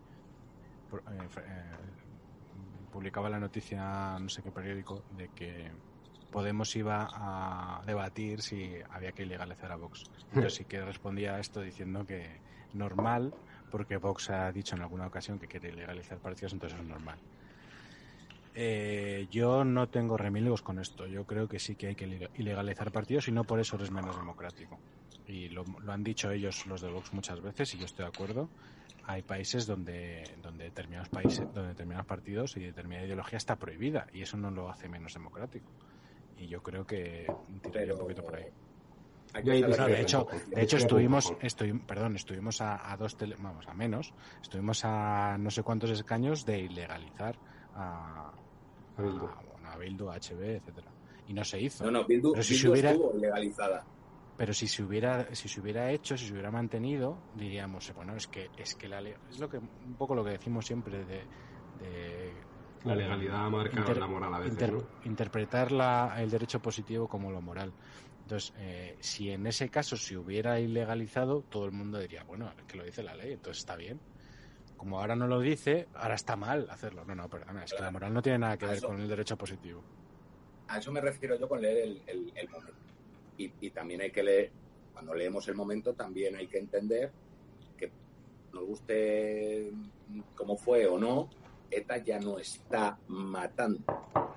Entonces el momento es muy diferente ahora que cuando se hizo en, en la anterior vez. Y hay que tener mucha mano izquierda. Si, queremos, si, si quisiéramos hacer todo esto, eh, no nos podemos meter en jardines mm, que vayan a estar socavando todo en todo momento. O sea, no hay que dar demasiada munición a él. No se Yo puede. No estoy de acuerdo. eh, yo sí, primero, porque tienes todo el poder. Al Claro. final vas a hacer lo que tú quieras. Sí, Entonces, pero- depende cómo lo hagas y depende cómo lo muestres. La ley, de- la ley de violencia de género, tío. O sea, tú puedes entrar a saco. Tú puedes entrar, pero a saco y decir, Hombre, me la he cargado. Hombre, vamos, del Bueno, primero pues- al último artículo. Pues tienes un problema. No, no, no, que va, es que un estamos problema. en hoy, no estamos dentro de...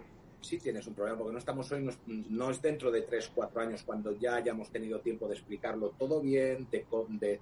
No, no, tú tienes que dar una alternativa. Entonces yo la ley de violencia de género me la cargo, claro que me la cargo. Y se deja de llamar ley de violencia de género.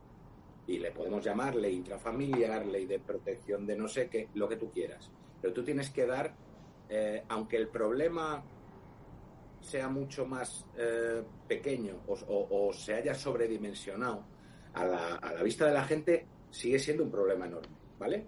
Yo creo que es un problema grave, ¿eh? No creo que no, no creo que sea menor.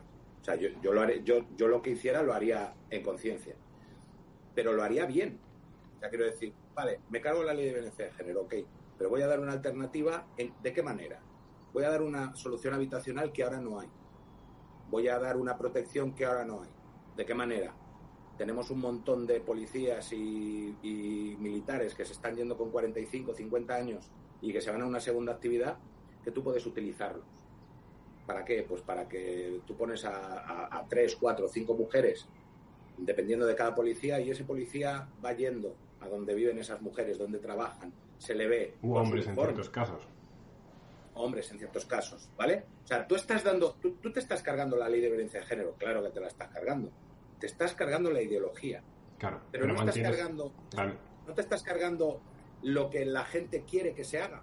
Pues la gente no quiere que se maltrate a las mujeres. Joder, supongo que ninguno queremos. claro, claro, no, no, estoy de acuerdo contigo. 20.000, 100.000, les estás dando una alternativa. No es derogar por derogar. No es No, gobernar en contra de la mitad de la población. Lo que yo Y a digo, partir de ahí, ¿tú crees que si empiezas a hacer las cosas bien, si tú das una solución habitacional tal, y parejo a todo esto, decir, ojo, las, las denuncias falsas a partir de ahora se penalizan. Y cuando se entra en un No. proceso penal hay una, hay una presunción de inocencia hasta que un juez dice lo contrario. Por lo tanto, yo no puedo echar a ese tío de su casa. Y siento muchísimo, señora, que usted haya tenido la inmensa mala suerte de cruzarse en su vida con un hijo de la gran puta. Sí, ya le yo no puedo reventaremos, poner ya le reventaremos luego cuando, cuando no sea puedo declarado culpable. jaque- Yo no puedo poner en jaque el sistema judicial, el sistema de libertades de este país, porque usted haya tenido la inmensa mala suerte de cruzarse en la vida con un hijo de puta. Y yo, como Estado, garantizo que a usted no la va a pegar más. ¿Cómo? ¿Dónde vive usted? En Lugo, me la llevo a Huelva. Y yo, Estado, la instalo en Huelva. Y le pago el piso durante un año, un año y medio, dos años. Se miraría. Y Pero- le, facilito, le facilito un trabajo y le doy una segunda oportunidad. Eso sí lo puedo hacer yo como Estado. ¿Vale? Yo estoy de Ya estás acuerdo. dando una en alternativa. Sí. Entonces, Yo estoy de acuerdo en eso. Lo que digo es que no tenemos que andar con remilgos de primero explicar las cosas bien y luego ya No, no, no veremos. Como, no, no, remilgos. no. El día uno de que yo entro en el gobierno, me cepillo esa ley. Y pongo otra que, que, Claro, que pero- ataje el problema. no, no, no, yo Pero tampoco esa me la cepillo. ¿eh? Esa me la cepillo. Y, y con, y el además día como uno veo- nos van, a, nos van a poner de todo. Pero Sí, sí, pero tengo, pero tengo las televisiones y tengo la maquinaria Aún no, para el día uno no la tenemos todavía, pero bueno, da igual. Sí, nada, el Tenemos día uno, años. España Bola está en, eh, en el piruli. O sea, al día uno yo me cepillo ley. Porque es sí, una sí, sí, yo también me la cepillo. La memoria Pero es- histórica todo eso. Lo que digo es que me la cepillo con un plan B. Sí, con bueno, una claro, pero eso es Sí, alternativa. obvio. yo le estoy que tener diciendo una alternativa. Estoy diciendo Estamos lo los tres de acuerdo. Y el tema de. Pues eso Una aplicarlo pregunta. a todo. Sí, eso- aplicarlo a todo, pero no, no en el sentido de, eh, bueno, vamos a hacer las cosas bien y ya solamente por hacer las cosas bien lo- la No, gente no, no, no, no. se va a dar cuenta de que eso es lo que, le- lo que necesita. No, no, perdona. Aquí martillo pilón. Día uno, a tomar por culo esa ley. Y pongo otra, pongo la mía, que es mejor. Y le digo a todo el mundo que la mía es mejor. Pero la otra ya la he quitado. No, no espero a explicarlo. Claro, pones a Lo funcionar primero la la tuya, la explicas con las televisiones y los las televisiones. Pero es un poco hacer lo que han hecho ellos. Sí, Zapatero, si lo hemos visto estos días, cuando hemos visto los mítines de Zapatero antes de, de ganar el 14M. Ahora soy un ruido muy raro de repente. Sí, Ah. sí. Se ha ido. Eh, Eh, hemos visto- Ah, perdón. Pero Eh, espera, termino. Hemos visto los mítines que hacía Zapatero antes de ganar el 14, el 14M, fue, ¿no? Eh, cuan- donde una de las cosas que, que que empezó a sacar era el tema de la igualdad de las mujeres y los hombres y la violencia machista. Cuando llega al poder, pues lo hace. Y, y ahora han cambiado otra ley, que es la de la de los lo- la educación, y no han preguntado a nadie. Es que no han preguntado ni a los profesores, ni a los sindicatos. No han preguntado a nadie. La han puesto y a tomar por saco. O sea, eso es lo que yo admiro y envidio de la izquierda. Que hacen las cosas por sus santos cojones y luego ya la explicarán. Pero la Y así, perdona, Raúl, y así tienen siempre a la derecha a la contra, al, eh, eh, a contrapié. Sí. porque no, no- Pero porque la derecha no es que no quiera ya esa lucha por, por lo que le resta a- en- en medios de comunicación y en imagen.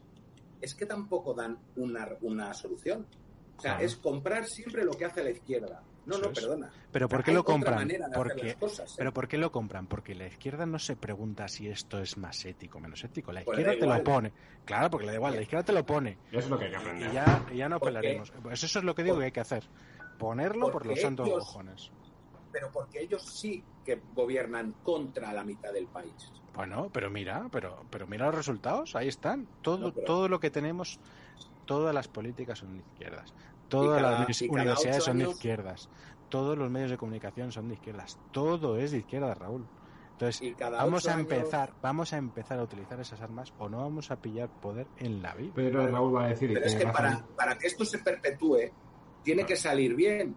Que es que la diferencia entre lo que hace Zapatero, que es boquilla, y meterle pasta y, y redes clientelares, que estás eh, comprando a X gente, tú lo- la, tu alternativa es hacerlo bien. Claro. Y que eso sí lo vea la gente. Claro que tienes y necesitas a las televisiones para explicarlo, para que no te den por culo. Claro. Y, Vale, tienes, pero- que, y tienes que retorcer la ley un montón. Claro. Vale, vale, Pero Raúl, pero que salir loco bien. lo que siempre decimos, la ventana de Overdon está donde está y no porque las cosas se hayan hecho bien, se han hecho mal. Y, y ahí están. Y, y- y todo, y, y la oposición siempre está a la contra. Entonces eso es lo que yo digo. Vamos a Y cortar un cada poco ocho esa... años van a la puta calle. Sí, vale. ¿Y qué hace el que entra? Bueno, pero es que Lo compra Lo mismo, todo. Vale, pero ya, pero se ido la que todos Es que yo no me quiero ir a los ocho años. Bueno, vale, pero es, Es que que, yo lo no que yo digo es, vamos a poner al PSOE a mamar para que compre nuestra mercancía. Igual que el PSOE ha puesto a mamar el PP a comprar su mercancía. Entonces, ¿cómo lo hacemos? Usando sus armas. Y entonces yo llego y pongo una ley, pum, la que yo quiero. Y no, y no doy explicaciones a nadie. Y no le pregunto ni al sindicato ni al... Y no lo hago bien. No, no lo hago eh, teóricamente bien. No, no, lo hago como yo quiero. Porque yo sí estoy convencido que lo mío está bien como hacen ellos. Y luego ya lo explicaremos y nuestra maquinaria eh, hará, de, problema- hará de rodillo. Y, Getro, el problema es que si mantienes todas esas estructuras, vale, son útiles mientras tú gobiernas, pero el día que tú caes, se las lleva el otro. No, porque el PSOE ha caído, cayó Zapatero y cayó Felipe y todo ha seguido igual. Bueno, pero Entonces, eso es lo que yo digo. sí. Es que yo el por que eso venga siempre, sea más de derechas. siempre digo que- eso, que, que yo al PSOE le trato de usted, le llamo de don. O sea, porque es que lo hacen bien. Sí, no. Dentro de que lo hacen todo mal, lo hacen de puta madre. Si el mal lo hace Porque muy to- bien. Porque siempre que lo hacen, perduran el tiempo y da igual que se caigan, porque luego, luego están ahí. Da igual que el ministro de Interior de, de González ya no toque poder en ocho años, porque tiene a un tío ahí dentro que le está soplando todo. Y cuando tiene que apre- apretar la tecla, la aprieta y se hace lo que dice Rubalcaba. ¿Vale? Oye, una pregunta. Pues eso es lo que yo quiero. Por temas. una vez en la vida, eso es lo que yo quiero. Para ir pasando temas. eh, el tema de la. ¿Cómo se dice esto? Eh, cadena perpetua. ¿Sí o no? Sí, pero hay que, hay que tener en cuenta lo que siempre eh, decimos, que es el juego de, de las... Como he dicho antes, que ya se me, me he tomado ya tres cervezas, ya se me- Eh, el, el- el- el juego de los, el juego de los incentivos. Vale. Yo creo que lo que hay es suficiente siempre y cuando se cumplan las penas. 30 años en el talego son un huevo de años. ¿eh? Son un huevo de años, pero yo creo que hay gente que no es reformable, tío. Sí, sí. yo Entonces, y No, luego yo, perdón, yo es que, eh, perdón, vale, para, para ya existe, términos, y creo que va con lo de los, con lo de los incentivos que también está diciendo Getro, yo haría eh, cadena perpetua revisable. A mí lo de cadena perpetua no revisable me parece absurdo, me parece que es tirar a un tío a la basura, eh, que algunos son una basura, pero bueno, que, oye, que todas las personas son capaces de cambiar. Y luego te cargas el tema de los incentivos, porque ese tío en la cárcel, vamos, si yo estuviera cadena perpetua no, no revisable, me dedicaría a hacer unas burradas en la cárcel que flipas. Pues diría, bueno, ya, Pero peor, eso, ya, No. eso ya existe. Pero no hablo de la, no hablo de estar en la, de hacer burras en la cárcel. A ver, eh, para hablar de esto eh, y perdonar porque eh, igual estoy hablando demasiado, pero No, eh, este dale. tema es- este tema sí que eh, lo tratamos cuando yo hice la carrera y en términos de técnica penalista eh, eh, hay que hay que saber de dónde venimos. Venimos de, una- de la dictadura de Franco y, lo que se quiere hacer cuando se hace el nuevo Estado, el nuevo régimen, es, eh, es, eh, un, un- un régimen, digamos, basado en, el- pues eso, en, la- en el progresismo. Y se toman ideas progresistas, no solo para hacer la Constitución, sino para también tocar el Código Penal. Y entonces se, se cree mucho, más que en la mayoría de los países, en la reinserción. Y en torno a la reinserción se hace todo. ¿Vale? Entonces, eh, por supuesto, eso hay, hay que cambiarlo, yo creo. En mi opinión, hay que cambiar eso porque hemos hecho un sistema penal basado en la reinserción y la reinserción no siempre funciona. Y esto es un mantra que en España nunca se toca porque es- está todo construido en base a la reinserción y se obvian casos en los que no es posible la reinserción. Vale. Y dicho eso, el juego de, de incentivos que decía antes es que eh, aquí hay un error que me, que me parece que comete Vox cuando dice que a los, a los violadores hay que ponerles cadena perpetua. ¿Por qué? Y esto es muy sencillo de entender. Si tú a un violador, eh, por, eh, o sea, si el hecho punible es la violación y a eso le, adjudicas una pena de cadena perpetua, a ese tío ya le va a dar igual matar a la víctima. Sí. ¿Para. Y, y- y estás creando un incentivo perverso porque le sale mejor matarla para que no le pillen que no matarla y que le pillen y le pongan cadena perpetua. Porque total, si le pillan habiéndola matado, va Sí, a ser es más fácil, es más esconder un cadáver que callar a una víctima. Eso está claro. Entonces eso es un incentivo perverso y con eso hay que tener cuidado. Eh, respetando el juego de incentivos, yo creo que la cadena perpetua en casos eh, muy graves sí que es necesaria. Porque hay casos en que es que está claro que no se puede re- reinsertar la persona. Es que no, no se puede. Es que Yo, por ejemplo, no, eh, no es una intuición, es, es, es, eh, ciencia. o sea. Sí, lo de los incentivos que dices es muy interesante. Yo esto un día podemos tener un debate. Pero bueno, así a nivel teórico no te opones. Tú, Raúl, sí que te oponías más. ¿Quieres explicar tu error con confianza? No, no, no, no. No me pongo. Ah, no te pones. Pensaba que No, de los pues ya lo 30 hago. años. No, pero 30 años no es perpetua, tío. Yo entro ahora con No, no, 30 pero- años y en 30 años salgo. Ah, pero que quiero decir que no, porque yo lo ligaba con el cumplimiento íntegro de las penas. Que Vale. qué. O sea que si me ponen 200 años de pena, cumplo los 200 años. No, los 30. Los 30 que hay máximos ahora, ¿no? Javi, ¿cuántos son? 30, ¿no? Sí, no lo sé exactamente, pero sí, por ahí. Pero en penas te pueden poner más, ¿no? Lo es que luego no cumples más de 30, pero yo No, puedo tener una te pena de influye, 200 creo- años, ¿no? No, lo que pasa es que luego te, la hora te de van, la reducción de la pena. claro, te van ¿no? reduciendo penas, Claro. eso es. Entonces, de esa manera, bueno, sí, claro, si te meten mil años, tú puedes ir reduciendo, pero harás 30. Bueno, vale. Pa- Para mí, te- para mí, ¿eh? 30 años son muchos años. Te da tiempo a pensar mucho. Y te da tiempo a, a- a- por lo Sí, menos pero- a intentar disertar. Eso Pero- es, estando de acuerdo en otros eso, casos no. pero hay otros casos que no, eso es. Hay O sea, otros casos que no. Por claro. ejemplo, Por muchos eso, de los etarras que 30 años después siguen siendo igual de tarras, tío, Claro. pues sí, yo seguiría metiendo en la cárcel. O sea, Eso es. A lo mejor ese tío, ese tío se ha, ese tío se ha comportado muy bien en la cárcel, ha hecho una, ha hecho una o dos carreras y entonces ha conseguido reducción de penas, porque además ellos se lo saben perfectamente. Pero ese tío jamás se ha arrepentido. Ese tío cuando salga va a ayudar a la estructura de ETA, a la que sigue viva. Entonces ese tío, ¿por qué tiene que es reducirse muy la pena? Legislar No, pero- es muy difícil, lo. No, eh, pero No, si es pero- difícil, es difícil, pero lo que puedes, lo que sí puedes hacer es lo que has dicho tú. Cumplimiento íntegro de penas. Y Claro. si y Ser más- elevaré Ser y espera, duro, y espera, y elevar el límite de 30 años. Porque si te ponen 48.000 años por vender una tarjeta SIM, o los que sean, o no, no por ahí eran, ¿no? Eh, eh, bueno, en ese caso... al- Ahora, ¿Esto? que se ha acoplado, no sé, parece que sí. Eh, en ese caso a lo mejor me, me va grande el, el ejemplo, pero si tú has hecho algo muy horrible y te han caído 2.000 años, que no sea que a los 30 salgas. Porque si es tan grave como lo que para que te han metido 2.000 yo- años, pues a lo mejor es que tienes que estar... Yo con este 30 tema son muchos, dos cosas. estar más.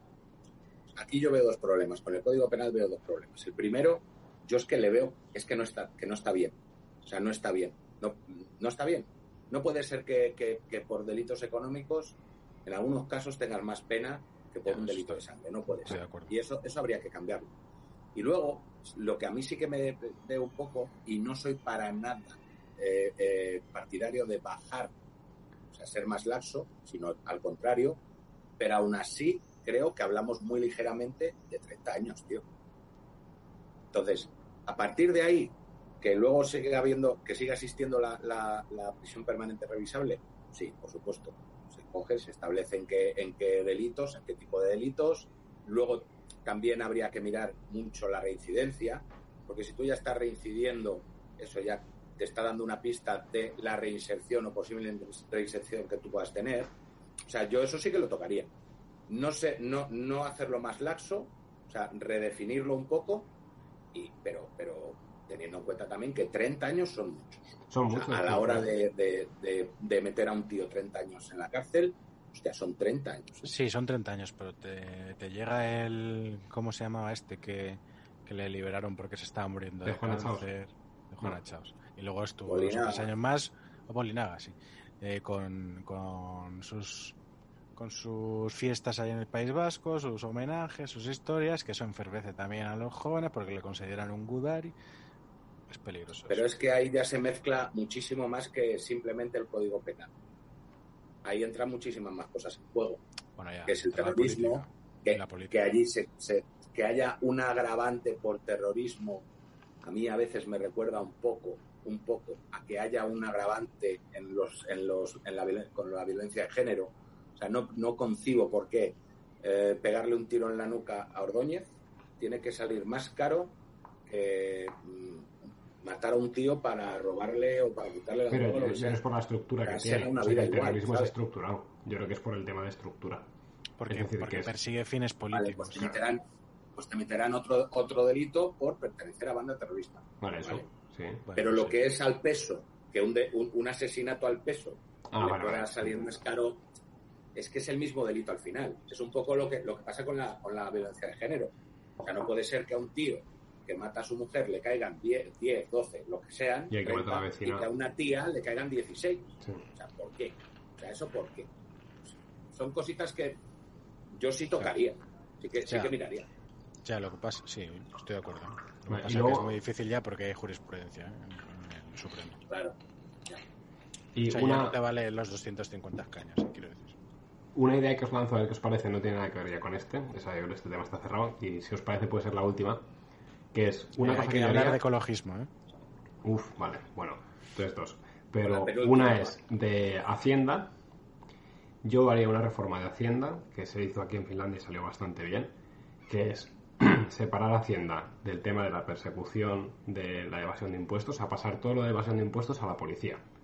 Y Hacienda que sea una institución de- diseñada para ayudar a- al pueblo. O sea, básicamente, tú lo que haces es cuando vas a Hacienda, que Hacienda su misión sea ayudarte a ti a pagar bien tus impuestos, que lo puedes hacer en tres horas, no en cuatro días, que lo puede hacer cualquier paleto, y es más, que por derecho eh, Hacienda te tenga que decir los derechos de ayudas y de subvenciones, etcétera, que tú a los que tú estás Y que te los aplique directamente y no espere que tú Justo. los sepas y los apliques. justo. O sea, estaría, estaría pues- guay eso. Pues eso, te prometo que aquí lo hicieron y la gente dijo, estáis locos, ¿sabes? O sea, vais a perder dinero a saco. Y salió de puta madre. O sea, aquí la declaración de impuestos de primeras te llega hecha. O sea, a mí me llega, yo creo, igual la tengo por ahí. Bueno, la tengo por ahí. en Ya, lado. pero bueno, A mí me llega hecha. Y me dicen, revísela por si se nos ha pasado algo. Y en general está bastante bien. Y cuando la revisas simplemente dices, oye, pues, no sé, eh, aquí desgraba impuestos y esto no lo, no lo dije en su momento, tal, no sé qué, pin, pin, pin. Lo haces en media hora, o sea, yo la declaración de impuestos me llega hecha, la reviso en media hora, lo envío por internet y me olvido, tío. Y me llega después la declaración ya ¿Eso lo final. puedes hacer con un 20-25% de economía sumergida? Es que yo creo que eso... que Ahí es donde voy yo. Sí. Ahí es donde voy yo. Es que Entonces, la sociedad, la- esta, es esta muy medida, distinta. Esta medida en la sociedad finlandesa funciona, pero en la española digo que no. Pero ¿sabes lo que pasa? Que en, en Finlandia, por ejemplo, una de las cosas que pasaba es también había muchísima economía sumergida, porque sobre todo en el mundo rural, que aquí al final es un país bastante rural, pues eh, casi todo se hacía por lo sumergido. Y una vez que Hacienda se dedicó a ayudar y era todo mucho más sencillo, pues la gente empezó a pagar. Y yo creo que en España se podría educar en lo mismo. Si Hacienda dejara de ser el malo y entonces te viniera alguien y te dijera, eh, o yo qué sé, si yo soy un fontanero, pues ya no te ofrecería lo de, oye, te lo pongo sin IVA. Porque, oye, jodete, tío, paga el IVA como todos los demás, que ese IVA me está ayudando a mí, ¿sabes? Y entonces vas Ah, cambiando mi la sociedad. experiencia, por mi experiencia, siempre es más fácil pagar impuestos cuando son pocos. Claro, Siempre es más fácil pagar impuestos cuando no tienes que tener un máster en economía para hacer la sí. declaración de la renta. Es más fácil pagar impuestos cuando sabes que los impuestos que estás pagando van a donde tienen que ir. Claro. Y- Pues claro, eso te decía que si eso de primera se puede hacer, o primero hay que hacer Claro, Esto, esto lo digo con, con- con lo que hemos dicho de todas las demás reformas. O sea, la reforma de fundirnos los chiringuitos, fundirnos las ayudas al arte absurdo. Pero es lo que te decía antes, Jorge, que eh, lo que no puedes cambiar es la sociedad española. Es que eso no puedes cambiar. Pero ¿por qué no la puedes cambiar si la cambió Zapatero, Sí, puedes, sí puedes. No sé. ¿Por qué no la puedes cambiar si la cambió La puedes cambiar, pero con. Con muchas décadas vista, pero tú mañana no puedes implantar el, el sistema finlandés y pretender... No, no, no. Y además o sea, el sistema finlandés tiene sus problemas. Estoy viendo las gaviotas, tío, están locas. Eso es lo, lo siguiente que tenemos que hacer es exterminar a las gaviotas, ¿vale? Ratas Eh, del aire. Las ratas del aire y del PP. Pero bueno. eh, entonces, no, no, o sea, entiendo que son países distintos. Pero yo creo que, coño, que puedes tirar en esa dirección. Y yo creo que la gente... Sí, sí, en, España, en la- en- mi, mi impresión es que en España hay mucho trabajador. Hay mucha gente que se deja la espalda eh, trabajando, tío. Hay un tercio de la población que son los que están generando la riqueza. Bueno, un tercio de la población activa, que son los que se están dejando la espalda para pagar la mierda de todos los demás. Entonces yo creo que eso, tío, si de verdad lo incentivizas y de verdad tratas bien a esa gente, te haces de oro. De oro político, me Es que refiero. esa es la balanza que hay que, esa es la balanza que hay que corregir. Claro. Que ese tercio suba. Que ese Justo, tercio suba. es. Entonces, cargarnos el que haya tanta gente en paro, cargarnos el que haya tanta gente haciendo trapicheos, gente viviendo del Estado y permitir a las empresas generar trabajo. Juego y de luego, incentivos. El juego de incentivos. Y luego toda la parte de impuestos, hacerla sencilla y amigable. O sea, es decir, Claro. que tú eres el cliente. Es decir, a ti Hacienda trabaja para ti. No, no eres tú el que estás siendo vigilado por Hacienda. Y luego la policía se encarga de vigilarte, que para eso está la policía. Entonces, que haya un, Sí. Departamento sistema de que fraudes. tiene- Es que hoy he leído... el sistema eh, que, no. perdón, No, no, di, di, di. Ah, luego, eh, perdón, sistema- una cosa más, perdón, eh, perdona Raúl. Y es, y eso sí, la- y eh, la corrupción a saco. O sea, al corrupto nos lo follamos en público, tío. Pero, pero a saco. Yo iba a decir que el sistema que tiene hoy Hacienda, que yo no sé si hay algo en el mundo igual de eficaz, no lo sé, eh, exportarlo a toda la administración. O sea, lo, lo eficaces que son en Hacienda, coño, mm, en sanidad también. Y en justicia, sobre todo. Y, y en justicia también. Que sabéis hacerlo, hijos de puta. O sea, si no lo hacéis porque no sale de los huevos. Sí, sí. Hazlo en justicia, hazlo en sanidad. ¿eh? Y ya verás cómo va a ir todo mucho más. ¿eh? Yo iba a decir que me parece que ha sido hoy o ayer he leído que hablando del siempre el juego de incentivos, hay un incentivo también perverso en los, en los inspectores de Hacienda, que por lo visto, lo he leído hoy, eh, cobran por levantamiento de acta, independientemente de cómo acabe ese acta.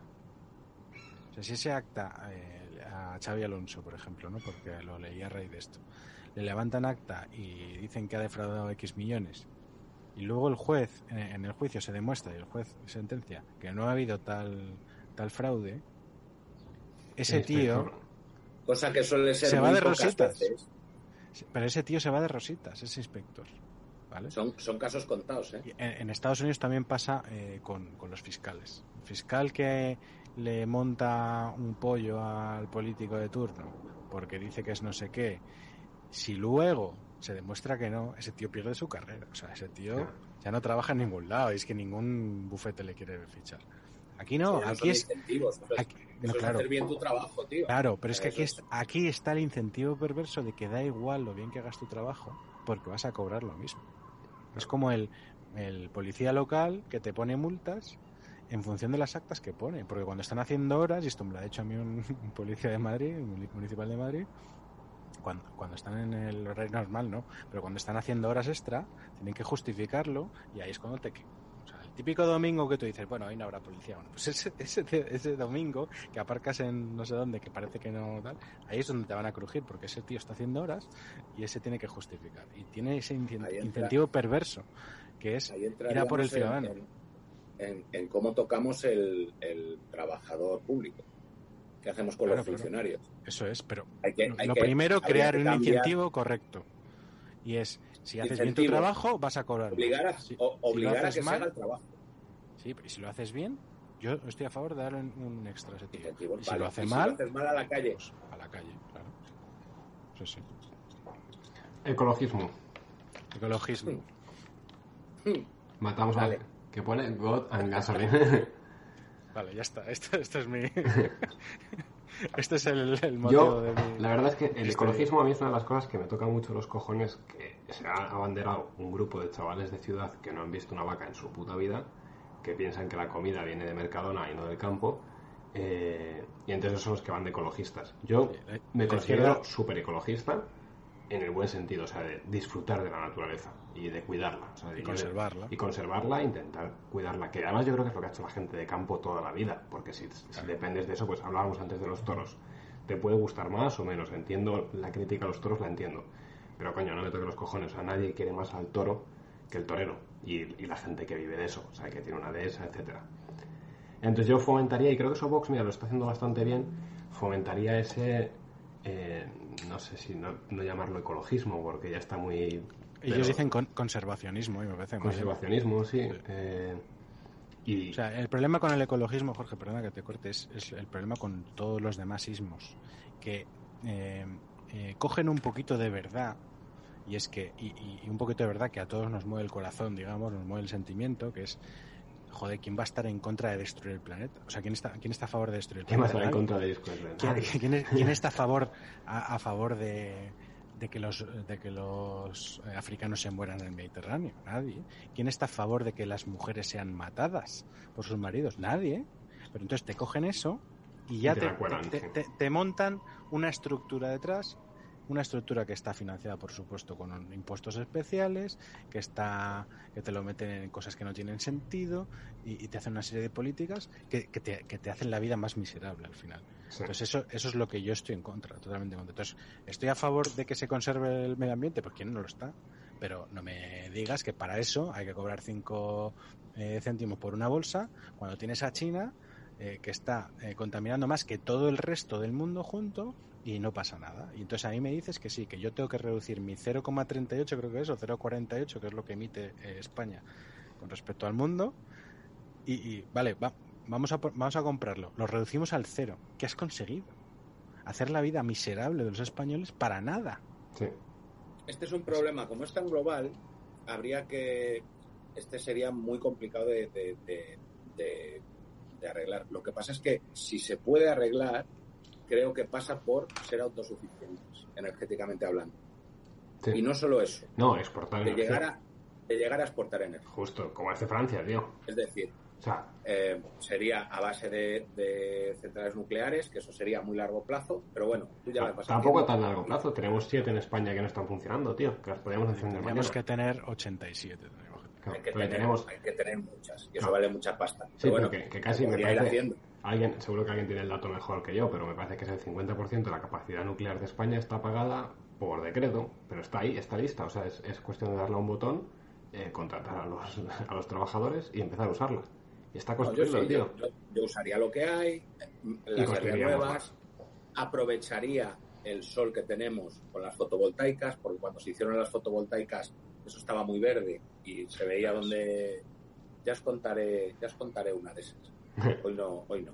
Ya os contaré una de las ¿Os fotovoltaicas. sabéis, perdón, de las fotovoltaicas? Eh. El, que, el que se puso un campo con esto de que podías vender ener- energía al Estado. No, claro. Se- de- se puso un no, campo de- uno ¿Para qué se hizo? Y se ¿Para qué dedicaba hizo? con un generador de gasolina a quemar gasolina para vender electricidad cara. Y entonces le pillaron porque el gilipollas producía por la noche, tío. entonces se dieron cuenta que la fotovoltaica de ese campo eh, metía vatios ahí eh, a las 12 de la noche. Y dijeron, esto no, no puede ser. Lo de las fotovoltaicas es buena idea. Es muy buena idea.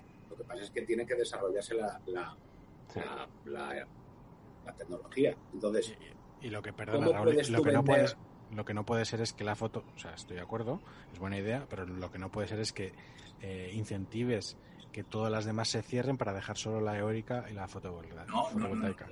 No, no, claro, claro, eh, pero es que esa es la trampa suya. claro. Entonces yo, yo creo que lo que habría que hacer sería un, un- primero una, una empresa pública. O sea, eso lo primero.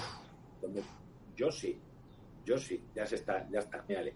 Qué Lo pensaremos, Ah, lo pensaremos. ah, O si Yo no, sí, estoy abierto a que privada, pero en nuestras manos. claro, Tenemos ahí puertas claro, yo giratorias. sí. Vamos a Abiertos.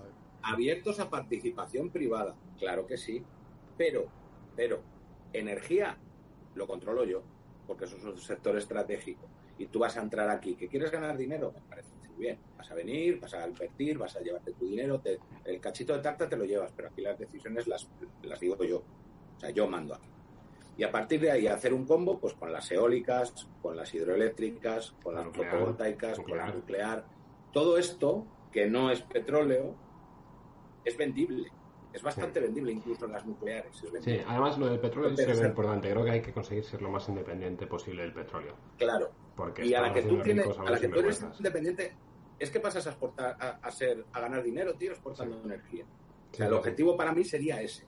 Y a la que tú ya haces eso y tú te traes a unos científicos que te estén hablando desde el otro lado, que los hay, ahora que estamos tanto con la ciencia y tal, pues vale, pues te voy a traer a científicos que te están diciendo otra cosa de lo que te, cuesta- de lo que te cuentan estos otros.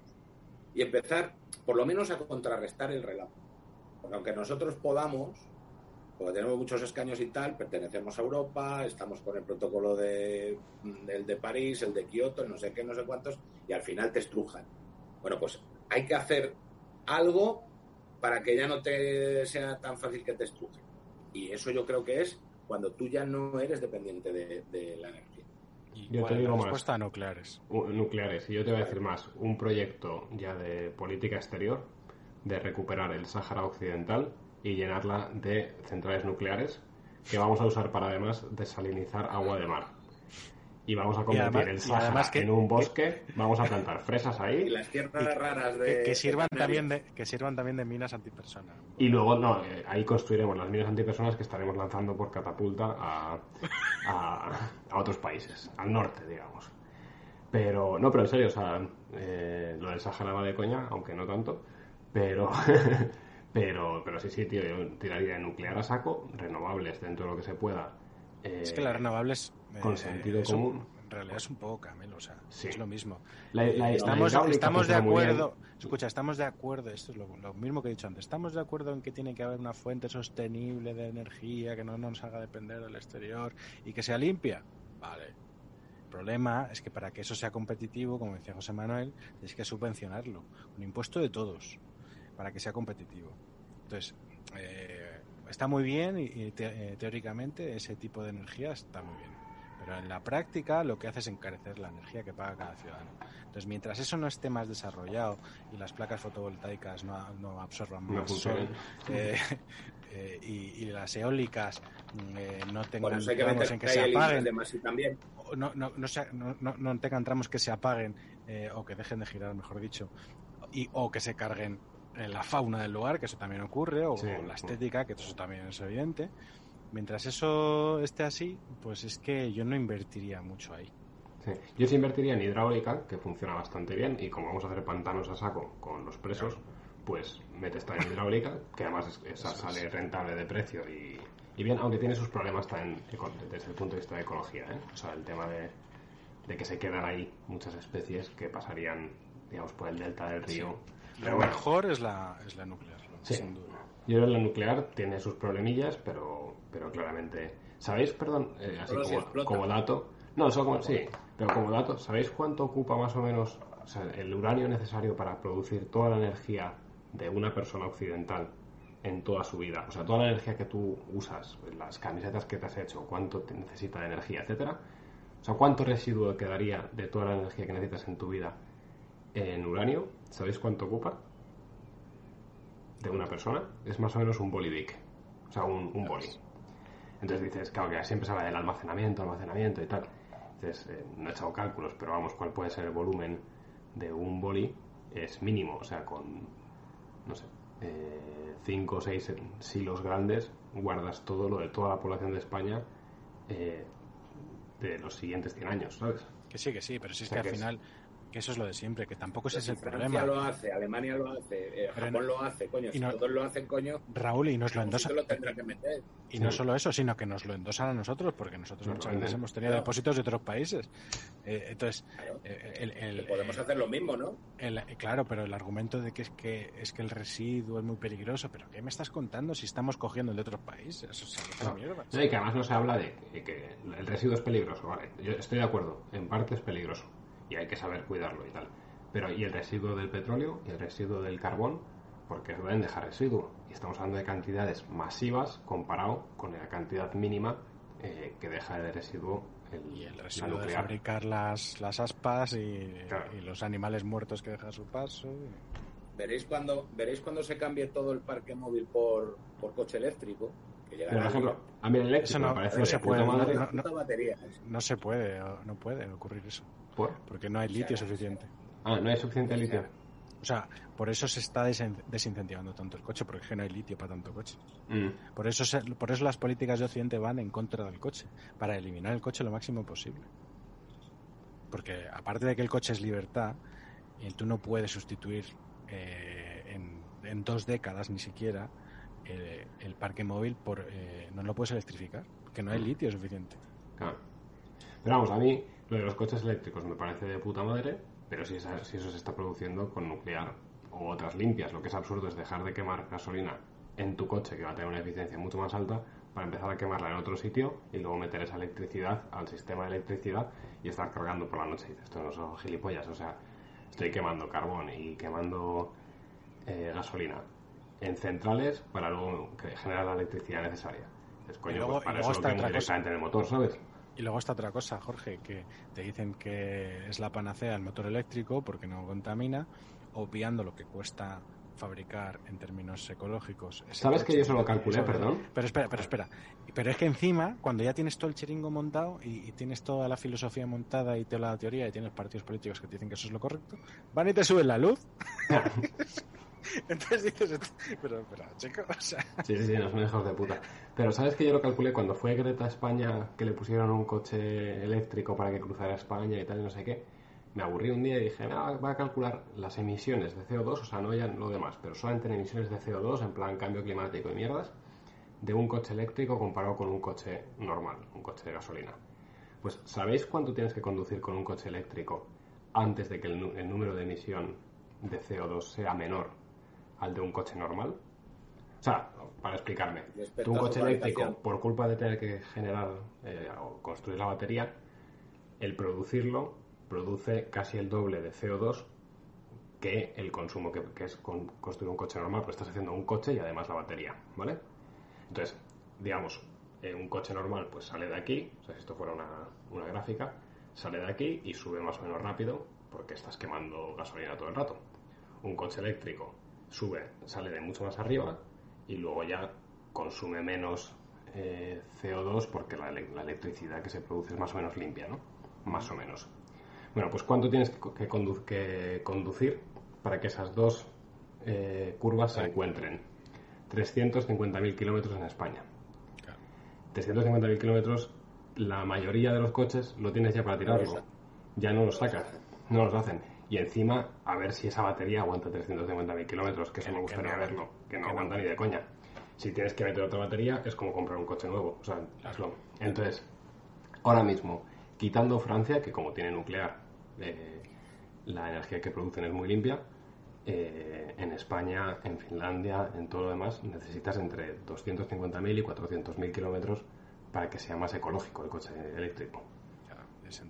Pues esos camelos son los que hay que empezar a contar. Sí, eso, joder, es que no tenía Twitter cuando lo hice, pero eh, lo, lo pondré un día en un hilo, porque yo le dediqué 20 minutos. Quiero, no- en- quiero decir nosotros con la tele, que para eso, para eso necesitamos la tele, para contar estos camelos. Claro, cuando Española nos haga prime time, pues Claro.